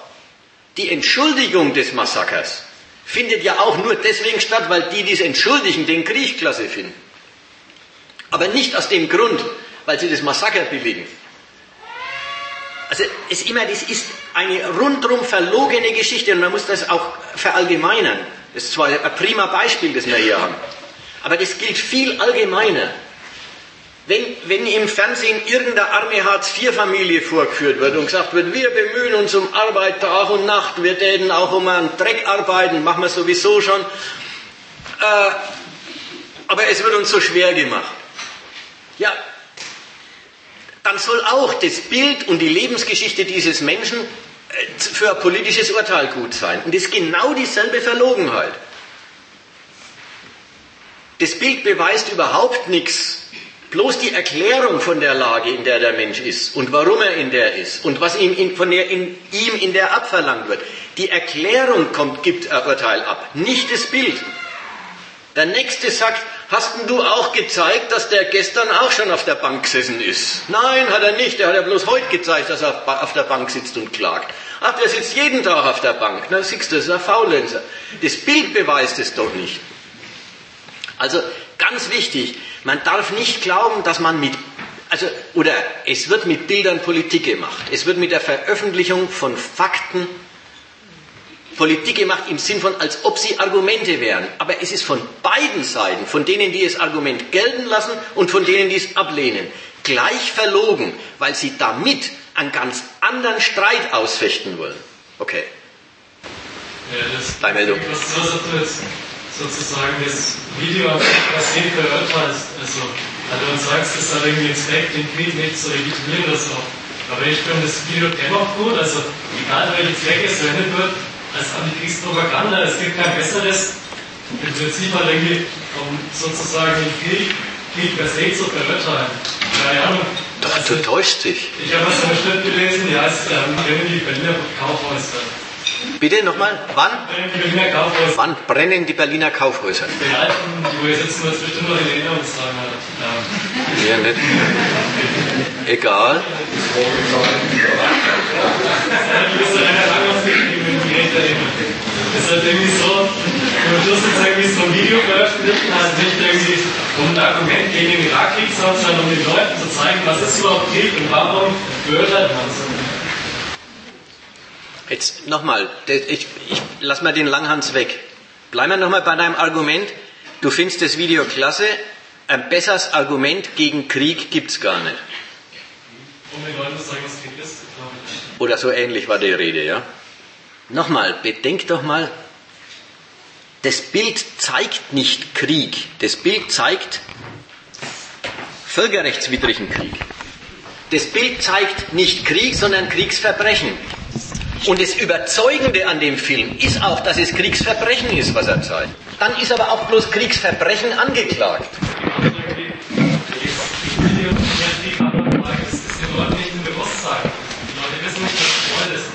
Lesen in der Zeitung, ja gut, überfällt den Irak, ja. Aber was steht überhaupt dahinter? Was steht dahinter, wenn er jetzt sagt, hier sterben tausend Leute? Wenn Sie Videos sehen, ist egal, ob ein Zivilist ist oder ein Soldat, das sind beide irgendwie kleine Leute. Der Soldat kämpft ja auch nicht erstmal, weil er irgendwie sein Land verteidigt oder was auch immer, sondern einfach weil er Geld damit verdient, was sein Beruf ist. Ne? Ja. Das ist nicht so ein Grausame Wahrheit. Das ist halt sein Beruf zu killen. Ich weiß nicht, mir stellt jetzt auf die Ebene, irgendwie intellektuell zu sagen und zu sagen, ja gut, ich bin gegen den Krieg. Aus dem und den Gründen will ich nicht gegen den Irakkrieg, aber ich weiß nicht, ich muss halt einfach das Bewusstsein bei Leuten halt dadurch erreichen, dass man ihnen zeigt, was ist das das mit der intellektuellen Ebene. Das ist, es ist so, ohne die kommst du jetzt überhaupt zu nichts. Das ist die Behauptung. Und noch eine andere Version von dem Problem gerade. Du, du zeigst ein Bild, wo welche umgebracht werden. Erst stehen sie da, dann fallen sie um, dann liegen sie dort. Das zeigst du. Und was, was für Lehre steckt da drin? Wenn es das ohne weiteres, bloß das für sich. Krieg ist furchtbar. Die steckt drin. So. Und jetzt gehst du in der Welt rum und fragst, was sagst du, Krieg ist furchtbar oder meinst du, mehr Krieg ist furchtbar oder mehr, Krieg, oder mehr ist Gegenteil? Da kriegst du in Deutschland und auch in den USA 98 Prozent Krieg ist furchtbar. Selbstverständlich ist Krieg furchtbar. Das sehe ich ja. Übrigens, das sieht man mit den Bildern. Das weiß man aber auch, wenn man liest, 4000 amerikanische Soldaten sind gefallen im Irak und ich weiß nicht was, eine Viertelmillion Iraker.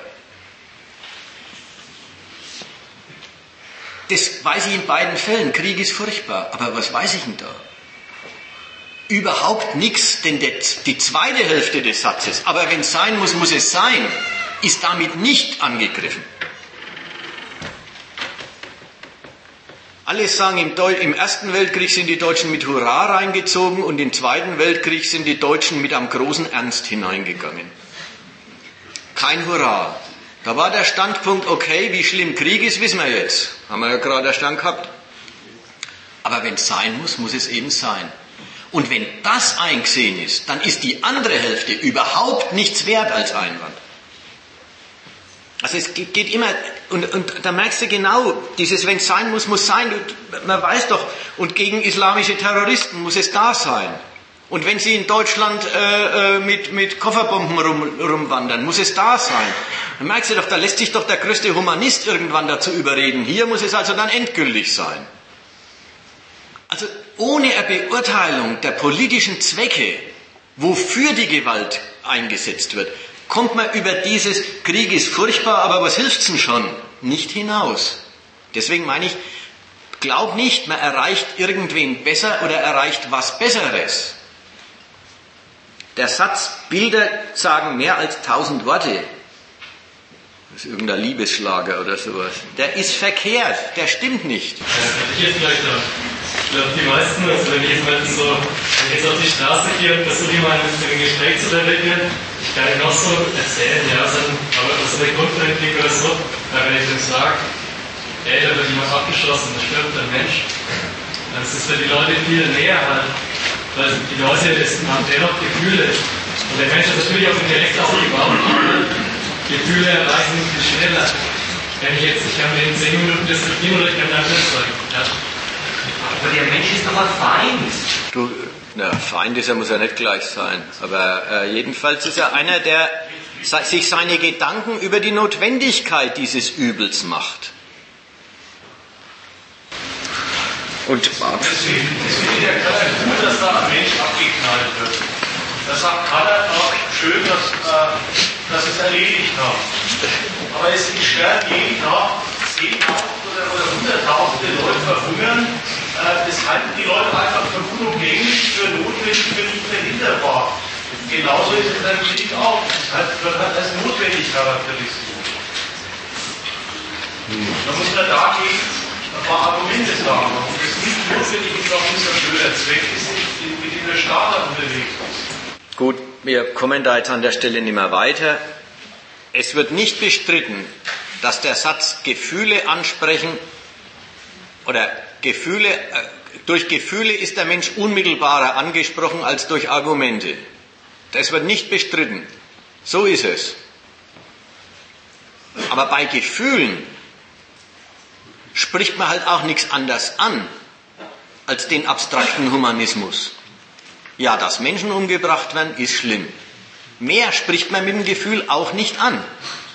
Und dann merkst du es, ja, dann ist die Frage, muss, hat es sein müssen oder muss es nicht sein? Für welchen Zweck ist es passiert? An dem hängt, ob man sagt, das will ich bekämpfen oder da will ich mich dahinter stellen oder das lasse ich geschehen, weil das gehört halt zu der Weltordnung, in der wir sind.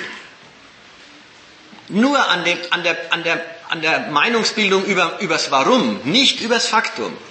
Und wie gesagt, das, aber das haben wir jetzt dreimal hin und her gesagt, das muss man jetzt ja nicht wiederholen.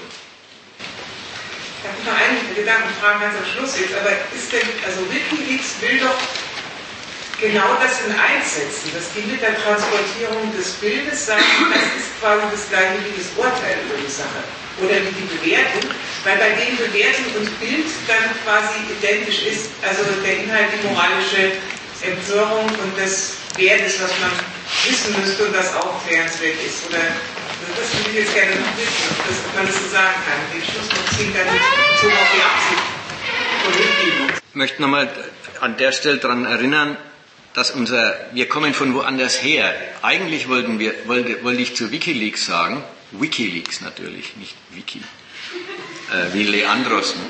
Äh, eigentlich wollte ich zu denen sagen, denen ist es scheißegal, was sie veröffentlichen. Da ist dieses, dieses Collateral Murder Video, ist natürlich wichtig für sie, aber im Grund ist es ihnen gerade so recht wie äh, die Veröffentlichung über die, über die deutschen äh, privaten Krankenversicherungen. Die haben den Standpunkt Principled Leaking. Was geheim ist, muss an die Öffentlichkeit vollkommen wurscht, ob das eine Schweinerei ist oder nicht. Die Schweinerei besteht nicht im Stoff, sondern die besteht im Geheimhalten. So, also deswegen.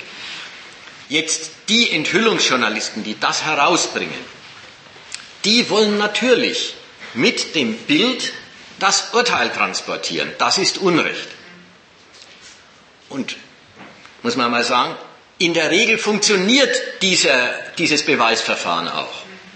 Aber deswegen, weil man die Normalität als die automatische Messlatte abruft, wenn du Abu Ghraib zeigst, um es nochmal anders zu machen, Abu Ghraib, ja, diese äh, nackte Männer an Hundehalsbändern von Soldatinnen herumgeführt, wenn du dieses Bild zeigst, stellt sich sofort Empörung ein. Aber an welchem Maßstab? Am Maßstab der korrekten Behandlung von Kriegsgefangenen. Da ist der Krieg gebilligt, da ist Kriegsgefangenschaft gebilligt, da ist Verhör gebilligt, vielleicht harte Verhörmethoden, schließlich ist Krieg kein Zuckerschlecken. Alles ist gebilligt, vielleicht sogar ein bisschen quälen. Ist jetzt nicht ausgemacht. Dann ist es halt dann die Frage der Grenze. Aber Spaß am Quälen, das geht nicht. Die Empörung am Schluss, die sich automatisch einstellt, ist, da haben welche Spaß am Quälen. Das sind Sadisten. Das ist dann der, das ist dann der Gehalt der Empörung. Die kannst du automatisch abrufen. Aber was hast du denn damit gemacht? Du hast eigentlich die Korrektheit der Normalität bekräftigt, indem du sie als Maßstab angerufen hast. Krieg, ja, ja, muss manchmal sein. Gefangenen, Kriegsgefangenschaft muss sein. Verhöre müssen sein. Alles muss sein, aber Spaß am Quälen, das muss nicht sein. Und in der Hinsicht, so haben wir jetzt ja auch mit dem Collateral Murder Video mit dem Abknallen geredet. Das, das ist die Härte ist, dass das entlarvende Bild die Normalität als Maßstab, als Richter anruft und bekräftigt. Und darin ist dann der Aufklärungsjournalismus gar nicht aufklärend, sondern er ist ein einziges Festklopfen der Normalität dieser Gewaltordnung. Also gut, das war jetzt zu dem, natürlich wollen die das Urteil Empörung und, und Ablehnung provozieren, das ist ja klar. Gut, jetzt haben wir eh ein bisschen, ein bisschen Unordnung reingebracht. Ich mache noch einen Absch letzten Abschluss und dann rede ich mal drüber, was Amerika, was Amerika wie Amerika sich eigentlich stört an dem ganzen Zeug. Ein Abschluss zu dem bisherigen, der Vergleich von der Gleichgültigkeit, wie Wikileaks jeden Stoff, der geheim ist, den sie in die Finger kriegen können, an die Öffentlichkeit bringt und wie Enthüllungsjournalisten sich aus diesem Stoff einiges, alles in allem wenig, herauspicken, weil sie dran Schweinereien enthüllen können und wollen. Kann das Ding so sein? Auch mit dem prinzipiellen Standpunkt, von dem ich ein bisschen sagen muss, der muss uns doch ein bisschen komisch vorkommen. Was soll denn das alles veröffentlichen, bloß weil es geheim ist? Mit diesem Standpunkt findet Wikileaks ein gewisses Verständnis in der Öffentlichkeit. Die werden, die werden schon als, ähnlich wie Greenpeace vor zehn Jahren und vielleicht auch immer noch, als so moderne Robin Hoods aufgefasst, die der Staatsmacht ein Schnippchen schlagen und für die Freiheit was leisten. Wenn, wenn Wikileaks äh, was rausbringt und das ein Skandal sein soll, da war wieder was geheim, da war wieder was geheim und ist uns ver verschwiegen worden, dann fängt Wikileaks mit dem Skandal machen dort an, wo die demokratischen Skandale enden. Es fängt dort an, dass das Schlimme das Geheimhalten ist. Nicht was Schlimmes wird geheim gehalten, sondern das Schlimme ist das, das Schlimme ist das, was geheim gehalten wird. Bei denen ist es ganz klar, nichts anderes machen die nicht. Bei den anderen Skandalen, bei den anderen Enthüllungstaten ist es sozusagen das Endstadium. Denkt mal als Beispiel an den aktuellen Dioxin, die Geschichte mit dem Dioxin in den Hühnereiern, inzwischen in allem Möglichen. Los geht's mit Dioxin in Hühnereiern, unverträgliches Gift, wir werden vergiftet, können wir noch Eier essen. Erste Etage des äh, Skandals. Nächste Etage, man, geht, man kommt schon einen Schritt weg von dem Punkt, in dem er sagt, wer war schuld? Wer ist schuld? Steht noch mehr oder weniger in allen Zeitungen drin. Naja, in einer Marktwirtschaft, wo es darum geht, mit Hühnereiern Geld zu verdienen und wo man mit kleinen Gewinnmargen kalkuliert und wo natürlich ein Gewinn drin sein muss, da ist natürlich das Ersparen von Futterkosten immer gut und wenn man da äh, verbrauchte Industriefette nehmen kann, warum nicht? Eigentlich weiß es jeder. Eigentlich ist es, zählt, es zählt schon gar nicht mehr zu den aufklärungswürdigen Geschichten, weil es wirklich universell bekannt ist. Natürlich, es kommt von der Marktwirtschaft. Aber das ist bei der Schuldfrage nicht die Schiene. Die Schuldfrage heißt, wer hat was verbaselt? Wo haben die Kontrollen versagt? Naja, dann geht's rund, die, die, die. Nächste Etage. Hat denn die Frau Eigner auch rechtzeitig Alarm gerufen? Nächster Schritt. Hat womöglich das niedersächsische Landwirtschaftsministerium Informationen verschwiegen, die sie schon zwei Wochen vorher hatten? Hat womöglich der Futtermittelhersteller, der eine Eigenkontrolle durchführt, schon im Oktober gewusst, dass Dioxin drin ist. Was ist jetzt das Problem? Jetzt ist es von der Vergiftung zu, Sie haben es nicht gesagt, Sie haben es nicht rechtzeitig gesagt. Jetzt ist, jetzt ist wirklich der Skandal, los geht er mit was Schlimmem, mit einer Gefährdung der Gesundheit. Enden tut er mit, Schon wieder ist Vertuschung im Spiel. Schon wieder hat der Staat dem Bürger nicht reinen Wein eingeschenkt. Und dieses Ding, schon wieder ist nicht reiner Wein eingeschenkt worden, dieser Endpunkt ist bei Wikileaks der Ausgangspunkt. Und auf welcher Ebene spielt, spielt sich dann die Gegensätzlichkeit ab? Man muss dem Bürger reinen Wein einschenken, dann geht die Sache in Ordnung. Nicht in Ordnung geht sie, wenn er im Dunkeln gelassen wird darüber, wie es wirklich steht. Das ist dann am Schluss was, was wir vorhin in, dem, in der Diskussion so am Rand schon mal gehabt haben. Am Schluss ist das Kritikwürdige, der Vertrauensbruch der Obrigkeit gegenüber ihren doch demokratisch reifen Bürgern, denen man Wahrheiten doch zumuten kann. Und das ist es dann, was durch die Bewältigung des Skandals geheilt werden muss. Der Vertrauensbruch. Mit diesem Gedanken, freie Bürger haben ein Recht auf volle Information und vertragen volle Information über die Notwendigkeiten des Staats. Dieser Standpunkt ist es eigentlich. von dem aus jetzt die Bürgerschaft in einem breiteren Sinn als bloß die Internetfreaks Wikileaks, Wikileaks äh, quasi honorabel findet. Aber da muss man sich mal denken, was das für ein Standpunkt ist. Das ist ein Standpunkt, ein Standpunkt der eigentlich von der totalen Versöhntheit, von der innigen Einheit von Staat und Bürger ausgeht und jetzt dem Staat den Vorwurf, eine unnötige Trennung aufzurichten, aufmacht. Oder den Vorwurf macht. So, das war jetzt das, äh, äh das, äh, der, der Komplex zu dieser Veröffentlichungspraxis, dieser Form von quasi Befreiungsaktivität, für die Wikileaks steht. Jetzt mal die andere Seite. Die US-Regierung schlägt zurück. Das lässt sie sich nicht bieten, sofern sie kann. Sie kriminalisiert, sie macht Geldschwierigkeiten und so weiter, wie vorhin schon erwähnt. Regierungen merken, was Feindliches in dieser Sorte Veröffentlichungen. Und bei Wikileaks mehr noch als bei den Enthüllungsjournalisten, denen man ja immer noch anmerkt, die wollen irgendeinen Missstand, irgendeinen Fehltritt anklagen im Namen dessen, dass richtig regiert wird. Wikileaks, dieser Standpunkt Principled Leaking, der hat was von was Fundamentals. Der hat was von Rücksichtslosigkeit gegen die Regierung und ihre Bedürfnisse. Der wirft dir ja auch gar nicht vor, hier hättet ihr einen Fehltritt gemacht, sondern der sagt, alles, was nicht öffentlich ist, ist Fehltritt. Äh, das halten die für einen richtigen Angriff. Aber jetzt mal, ja, ja, bitte. Ähm, man könnte das aber auch so deuten, dass es äh, nicht fundamental ist, sondern einfach neutral. Und äh, die entsprechenden Medien, die das ganze Material interpretieren, sich dann darauf suchen können, was dann wirklich interessant ist.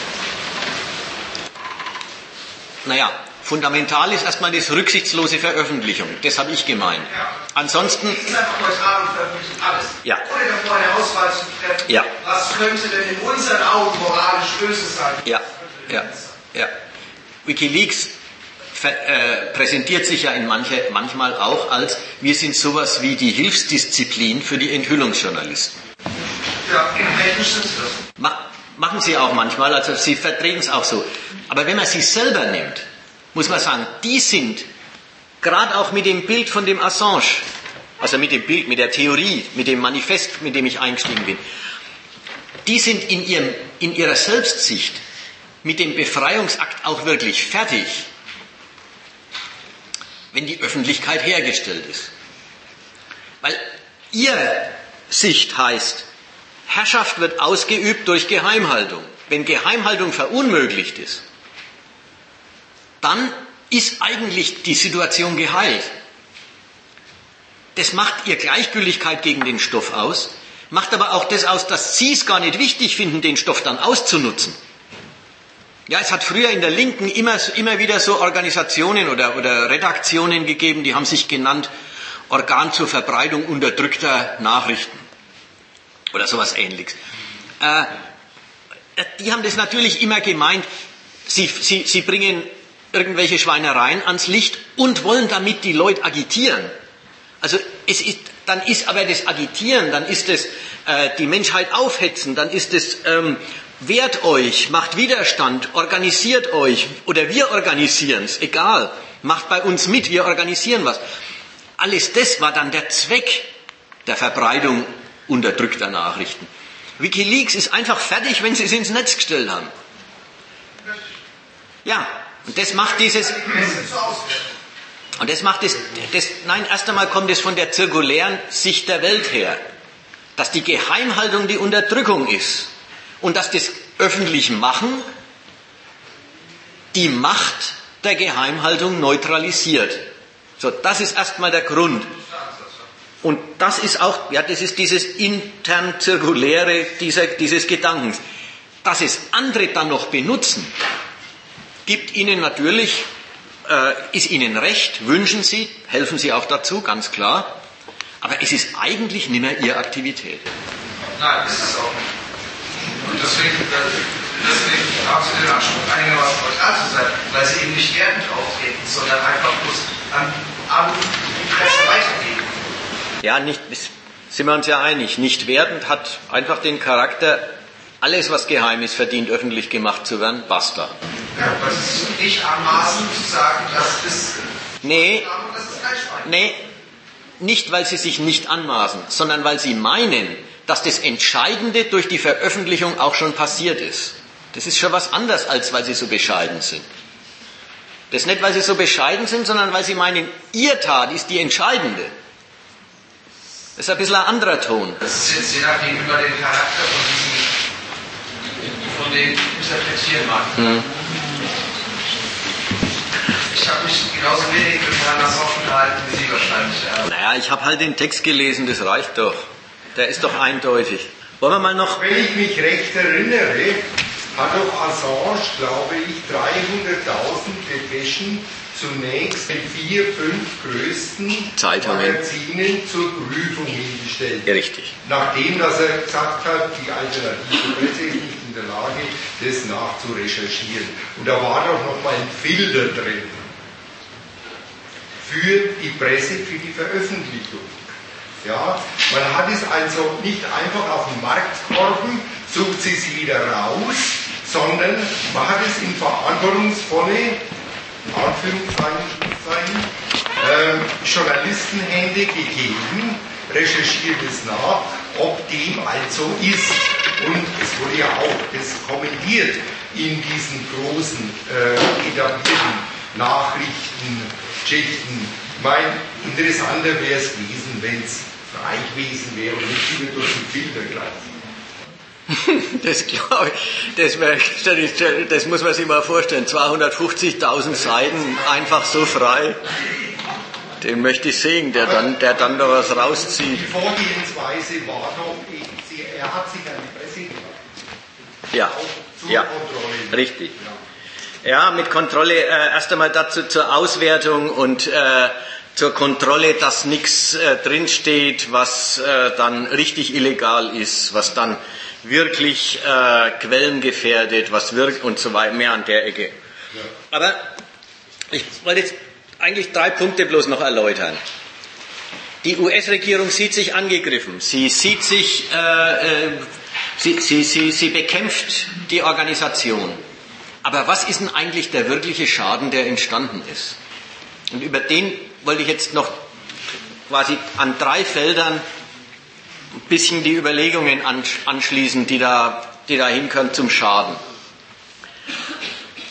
Also das erste Feld, da haben wir eigentlich das Nötige schon drüber gesagt. Das erste Feld ist jetzt der Stoff, der echte Enthüllungen von Schweinereien betrifft. Also Paradebeispiel das Video mit, den Helikopter, äh, mit der Helikopterbesatzung, die Zivilisten abknallt.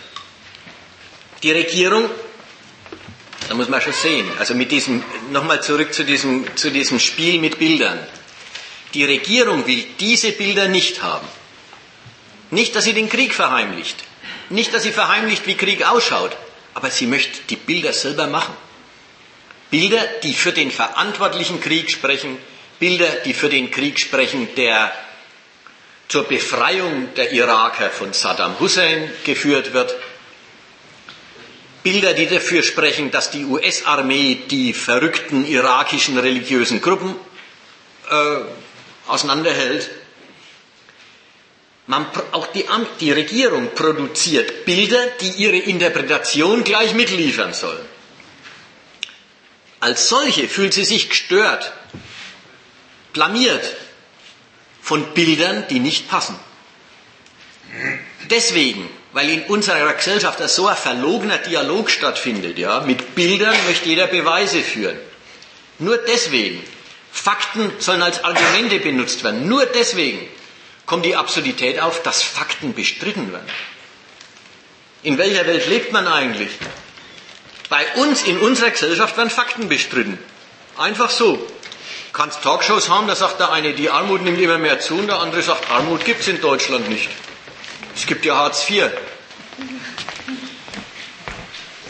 Das ist idiotisch. Denn man bräuchte sich doch vernünftigerweise bräuchte man doch bloß die Realität beschreiben und dann sich um die Erklärung machen, hermachen. Aber es ist lächerlich, Fakten zu bestreiten. Aber es passiert. Und zwar deswegen, weil jedes Faktum schon als interpretiertes Faktum, weil jedes Faktum schon als Argument für seine Deutung kursiert. Deswegen hat man dann auch das Bedürfnis, sie zu bestreiten.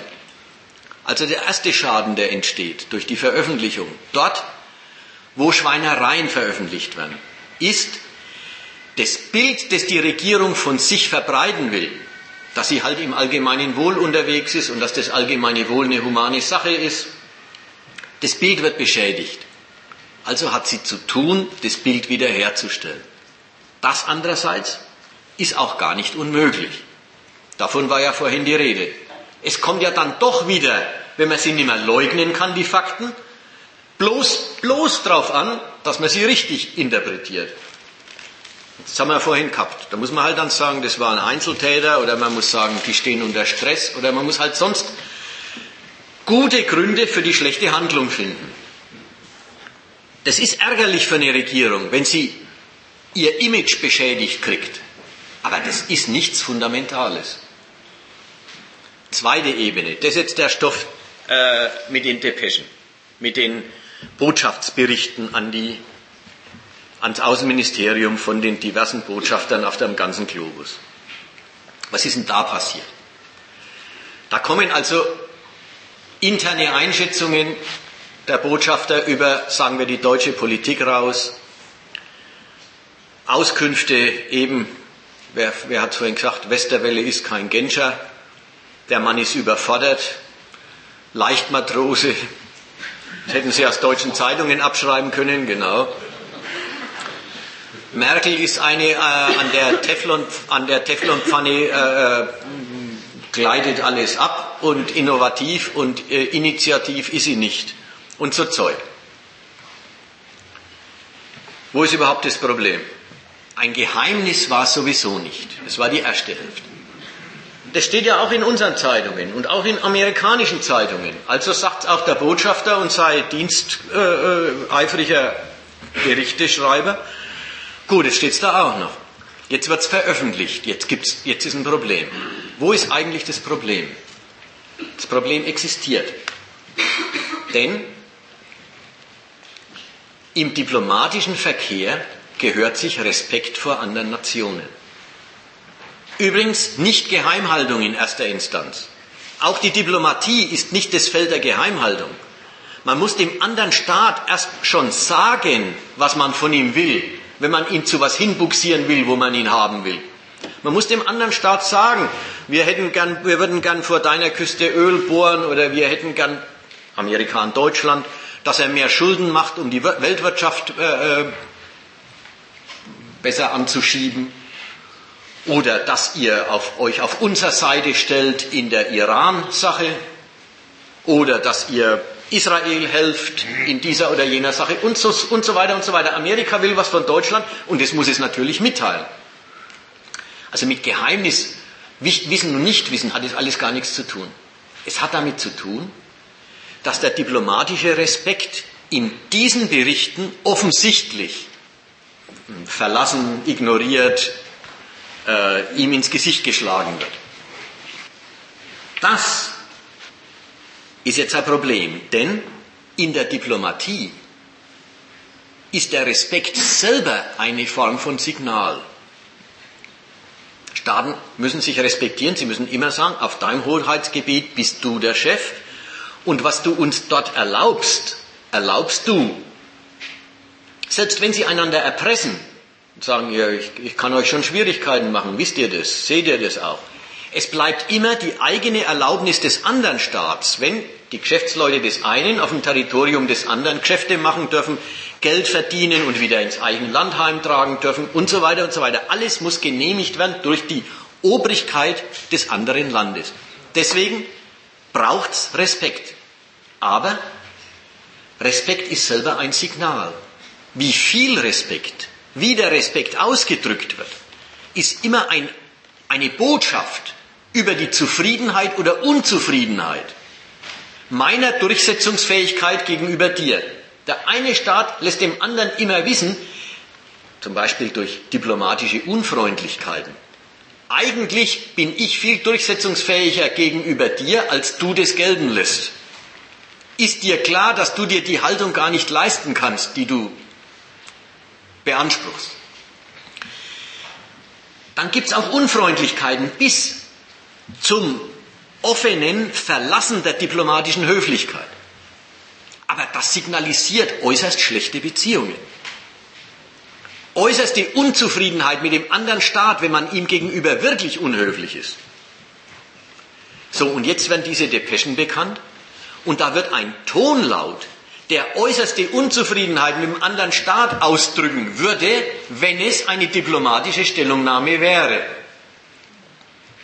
Nachdem es bekannt worden ist, könnte man es als eine solche nehmen.